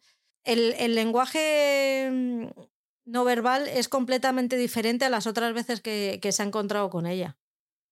Yo, tú piensas que yo creo que Colin, creo, y todavía no he llegado a ese punto porque estoy después del beso que llevan sin hablarse cuatro días durante en el libro, ¿vale? Yo supongo que Colin, ya me lo confirmarás tú que te lo has leído todo. Colin es un hombre que le ha costado aceptar de que esté enamorado de Penélope. Pero que le cueste aceptarlo no quiere decir que no se haya enamorado antes de que él se dé cuenta de que está enamorado. Yo no te estoy diciendo que aquí es donde se da cuenta de que la amas por sobre todas las cosas o que le puede, le puede gustar más que como una amiga. Te digo que aquí es donde la empieza, empieza a darse cuenta de que Penélope es algo más que la, que la amiguita de su hermana, aunque no sea consciente. Pero qué triste que sea una otra chica que te diga, mírala como, o sea, ya, ¿no? sí, es que es todo mal. es que es todo, es todo... Porque si no, este eh, no se enteraba, es que me aburre el Colin también. Es que de verdad, porque, porque, la, porque le quiere, pero es que si no, es que, de verdad. Sí, porque Penélope lo quiere. Es que no se la merece. No, si no, no, no. No, porque si no, este, este si no se lo decía a la Marina, aquí estábamos tres temporadas más sin que este se espabilara. O cinco. Gregory tiene 20 hijos y el otro todavía está a verlas venir. Si es que no. Yo, yo sí que noté algo, ¿no? después de que Marina habla con él, eh, no me acuerdo en cuál de las conversaciones que tuvo, pero que Cuando él fue para la casa de Marina, cuando él fue para la casa de Marina. No, ya, pero con, con, Penélope, digo, después. A mm. partir de ahí, esos encuentros, a lo mejor sí que yo ya lo vi a él un poquito más eh, autoconsciente de que esta persona es una persona, eh, no es una amiga. Yo, yo, lo vi un poquito así más atento, más atento a Penélope y con interés a, mm, eh, hablar con ella, ¿no? Porque no siempre hablan. Y la siguiente vez que se ven que está él en casa de Federinton hablando con Jack por el tema de las minas, que se acerca a Penélope y es él el que le pide que le acompañe a la puerta, están hablando, le, le habla de la de que hasta entonces no había sido consciente de, su amistad porque había surgido de manera muy natural. A ver, lo pone por aquí. Penélope le pregunta si se fía de su familia cuando dice que de invertir en las, en las minas y le dice que no se suele asociar con aquellos a los que tienen baja estima. Cuando ella le, le contesta que no lo había pensado así, él le dice es normal dado la manera tan natural en la que se ha formado nuestra relación en los últimos años y, se puede dar y que se puede dar por sentado que, sea así. Eh, le dice a ella que es constante y leal para con él y entonces ella que acaba de escribir el último número de Whistledown en la que va a dilapidar a su hermana, le dice que no estaría ella tan segura de lo que le está diciendo. Pero ahí, es, él, ahí es el que, el que ya, ya, hay otro, ya hay otro tipo de relación, ya tiene otro tipo de relación con ella. Otra manera de hablarle, otra manera de, de interactuar de manera no verbal es, es otra es diferente ya. Ya no es las risas dejas de ser amiga de mi o sea ahí es como que dejas de ser amiga de mi hermana para ser mi amiga mi confidente. Sí. Bueno vamos subiendo de escalón. Poco a poco nos está costando pero lo vamos consiguiendo madre a mí claro pasa que ya sé cosas de, de, de su libro entonces que ya lo hablaremos en su momento pero pero yo, yo, yo creo que Penélope aquí a este chico hay que, hay que tomar la iniciativa con este tipo de hombres. No puedes esperar a que reaccione del todo. Tienes que, ¿no? Tienes que decir, venga, mm, ¿nos ponemos a ello? ¿Qué te parece? ¿No? Me parece pregunta. Según leí el libro, Colin besó a Penélope, pero yo le hubiese regalado la escalera a Penélope para que le metiera el, el besito, el beso a Colin, porque, tío, eh, ¿lo entiendes ahora? Pero Claro, pero no, yo no quería hablar de eso todavía. Necesita su tiempo el hombre. Sí, sobre todo porque él había expresado, ¿no? Out loud me sale, hacia afuera, hacia en voz alta, esto, em, que nunca se casaría con alguien como ella, ¿no? O con ella. Que nunca se casaría con ella. Lo dijo. Claro. Entonces, em, Como que también es, eh, va como una, es una cuestión de decir, pero espera, espera, tengo que ahora desdecirme, nunca la vi como una persona posible, le lleva su tiempo. A ver, según la temporada, la sinopsis de la tercera temporada, Colin abrirá los ojos, porque Colin cuando llegue, claro, Penélope no quiere saber nada de ella, entonces para acercarse a eh, no quiere saber nada de él. Y para acercarse a ella, lo que le ofrece, porque ella está obsesionada con encontrar un marido en esta temporada, él le ofrece darle clases para conseguir marido. Y es cuando las clases empiezan a funcionar muy bien y le empiezan a, a salir pretendientes en serio, cuando él ve que la puede perder. Él por, sí, él por sí, mismo no... no... él necesita ayudita. Ah, por favor. Hasta que no ven la amenaza de que otro se puede quedar con el premio, entonces ahí es cuando dicen, oh, me gusta. Esencia masculina, pero vamos. Es hombre, es hombre. Es que madre mía, es cliché absoluto, la madre que los parió. Da igual, da igual el siglo que estemos. Sí, sí, o sea, es, hay cosas que no cambian en la vida. Total.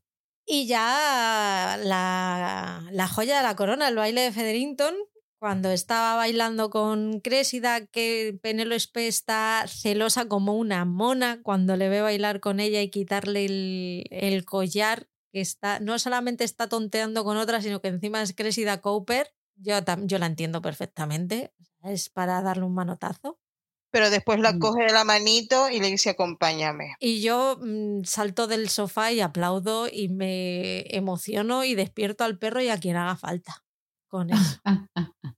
Qué Vamos, que la ves de madrugada, ¿no? La vi de, la vi de madrugada. Mira, yo me llegaron. Esta me llegó, me llegó de screener, o sea, yo la vi antes, ¿vale? Y estaba en casa y la estaba viendo en la, en la cama porque en casa estaban haciendo, pues estaban viviendo lo que viene siendo lo que haces cuando no estás viendo series. Y yo me tiré toda la tarde, desde las 4 de la tarde hasta las 12 de la noche, viendo la serie hasta que ya vino el Grinch y me dijo, es que me quiero acostar, ¿sabes? Ay, Venga, vale. Así que me levanté y me fui al comedor con el perro. A seguir. A seguir viéndola, claro, porque yo dije, yo aquí no me quedo. Yo esto lo termino aunque me den las 3 de la mañana. El perro es su fiel compañero y ve las series con ella. Hombre, por supuesto. Imagínate la situación, yo sola en el comedor a las 2 de la mañana con el perro dormido y de repente sale Colin y le da la mano a Penélope, pero vamos a ver qué locura es esta. Yo grité y yo, yo Serlo, que le ha dado la mano, que le ha dado la mano. De repente le, levanta la cabeza al perro como diciendo, ¿qué te pasa? Pero yo le veía la cara y decía, ¿pero por qué me ha tocado a mí la dueña loca? no había. A mí me hace falta un perro para ver las series, ¿eh? Pues eh, cuando, cuando follen, entonces te vas a tener que poner en la sala insonorizada. Yo no respondo, no respondo de mí durante la tercera temporada, no respondo. A ver, a ver si la empotra. Ay, amiga. A ver. Yo, lo que pedimos para la tercera temporada, por vamos favor. A vamos a hacerle una carta a los, a los reyes. por favor, que no en el por favor, que Colin y Penélope se la empotre. Ya que Anthony no, no, no empotró a Kate, esperamos que su hermano sí sea capaz de hacerlo con su prometida.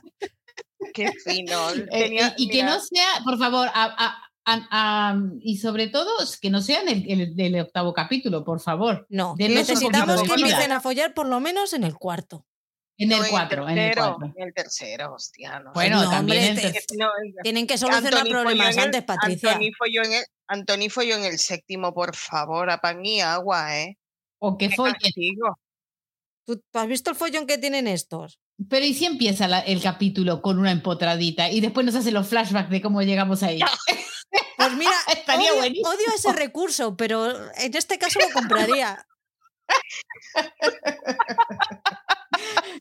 Pues mira, hablamos con señor Netflix, por favor, y que nos pongan un poquito más. Adelantamos el empotramiento y después vemos todo como Ahí está, y después ya todos los otros tipos de, de, folleteo. Pero también podrían pasar a Anthony y a Kate un poquito más, que no los vimos. Yo creo que lo van a hacer. Yo creo que lo van a hacer. Me voy a poner Holanda porque ahí follan queda, queda. Queda gusto, sí que sí. Queda gusto. después del reencuentro ya no te creas que follan tanto. Ya la Claire se me pone remilgosa y el otro dice que no enseña el culo y ya no, ya no, ya no hay tanto. Ya, pero ya yo, ya, mira, estoy por la sexta temporada, o sea, ya he visto demasiado. Si estoy una temporada que no veo nada, tampoco lo voy a extrañar, ¿eh? Ya, a todas nos pasa igual. Es que no, el sexo en Aulander bueno se acabó en la tercera temporada. Después ya eh, empezaron con el que yo ya pagué mi derecho de piso, ¿sabes? Ahora deja de mostrarme el culo. Fue así. Porque, pero en los libros, madre mía, van subiendo y subiendo que tú dices, pero qué bien. Y, la verdad es que. Ojalá llegara a su edad así, ¿no, Mónica? ya, ya. Y con ese, y con ese marido también. Este. mi marido no, no le importa porque no escucha los podcasts y además es mi mejor amigo y no le asombra más nada. Yo digo cualquier disparate delante de él. A mi chico tampoco. Todo lo que digo aquí lo puedo decir en su presencia sin ningún problema. Yo como no tengo puedo cantar lo que quiera. Exactamente. Pues eso, llega la joya de la corona, le coge de las manos, Patri grita, despierta a su perro y se la lleva, se la lleva a una habitación los dos solo cierra la puerta, que esto fue como, ¡ay Dios mío, que les van a pillar! Que les van a pillar, ser lo que les pillan, que estos terminan cansados la temporada. Pero no, lo que le va a decir es que no hay minas de rubíes en Georgia y que su primo les ha estafado. Y justo entonces entran el primo y la madre y yo pensaba, ahora es cuando les hacen casarse. Pero Colin es muy listo y le saca el tema antes y le destroza el collar a Crésida, que yo no sé vosotras, pero yo luego pensé, ¿y qué le va a decir a ella? Porque le ha quitado, le quita el collar para arreglárselo. ¿Y cuando vaya ella a pedirle que se lo devuelva? En esos detallitos nadie piensa, pero yo me quedo ahí enganchada. El collar se rompió, ya toma por culo. Pues le va a hacer comprarle otra. La Crésida es una tacaña, tiene pinta de ser muy tacaña esa mujer. Por eso tiene tanta pasta. es lo que le suele pasar a los ricos, que tienen dinero porque no se lo gastan. Que eso se va a quedar ahí porque quiere proteger a, las damas, pero que le pide que se vaya de que se vaya a Londres y, y, devuelva todo el dinero. Así que él se va muy digno, muy dignamente. Oye, porque él enterarse de lo que pasa a su alrededor no, pero clase tiene un rato. Entonces él sabe irse de los sitios como un señor. es verdad, lo que hace bien. Oye, hay que, hay que aprovechar los puntos fuertes de cada uno. Y ese es un punto fuerte de Colin. El caso es que Penélope y Jack se quedan ahí discutiendo. Eh, o Penélope no, Porcia. Ella le, dice, ella le dice que sí a todo lo que quiere. Él la besa, que es la única vez que la besa. Hasta entonces tontea y tal, pero, eh, pero él la besa para, para llevársela al huerto. La otra le da la razón como los tontos. Y cuando Penélope vuelve, vuelve al salón de baile, Colin le pide bailar y, poco menos que le dice, vamos, que la va a cuidar para siempre, que es una persona súper importante para ella y la otra, y es que la otra es que empieza a chorrear. Es que yo la veo. O sea, yo diría que se le caen las bragas, pero no, es que es lo siguiente. pero es que ella no, lleva, ella, no, ella no lleva en bragas, ella lleva en bermudas. Da igual, hay que cambiarlas. Qué linda, pobrecita. Y claro, y ahí le faltó, y ahí le faltó la expresión, pero porque eres mi amiga. Y vemos a oh. Patrick convulsionar otra vez. entro, entro a la tele y le reviento. y lo contenta que volvía a su habitación, mi chica. Esa sonrisa, esa ilusión. Uy. Y se encontró a Eloís. Le quedaba lo peor, pobrecito. Más maja ella, que estaba diciendo, ya es mío ya es mío, me lo llevo al huerto. Y cuando va a buscarle después, bueno, no, va a buscar a Eloís para intentar solucionar las cosas, cuando escucha al otro que no se le ocurriría cortejar a Penélope Fenderington ni en las fantasías más locas de los Five. Ah, bueno, pero... Otra guinda. Es imbécil. Es que cómo se puede ser tan cabrón. O sea, que estamos de acuerdo en que es una conversación de machirulos en las que todo, todo el mundo, todos dicen cosas que no dirían de otra manera. Ya, pero podía ser distinto él, ¿no? Podría ser distinto él. Hola, hola, probando.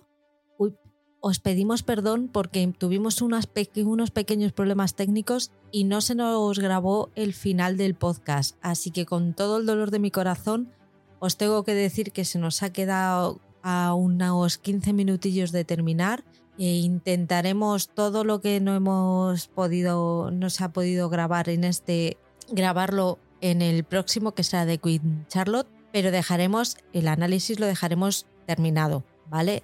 Solamente queremos despedirnos de vosotros, daros las gracias por seguir ahí, por escucharnos, por vuestros mensajes y despedirme de Patrimónica como en cada podcast. Hasta el próximo. Un besito a todos. Chao, chao.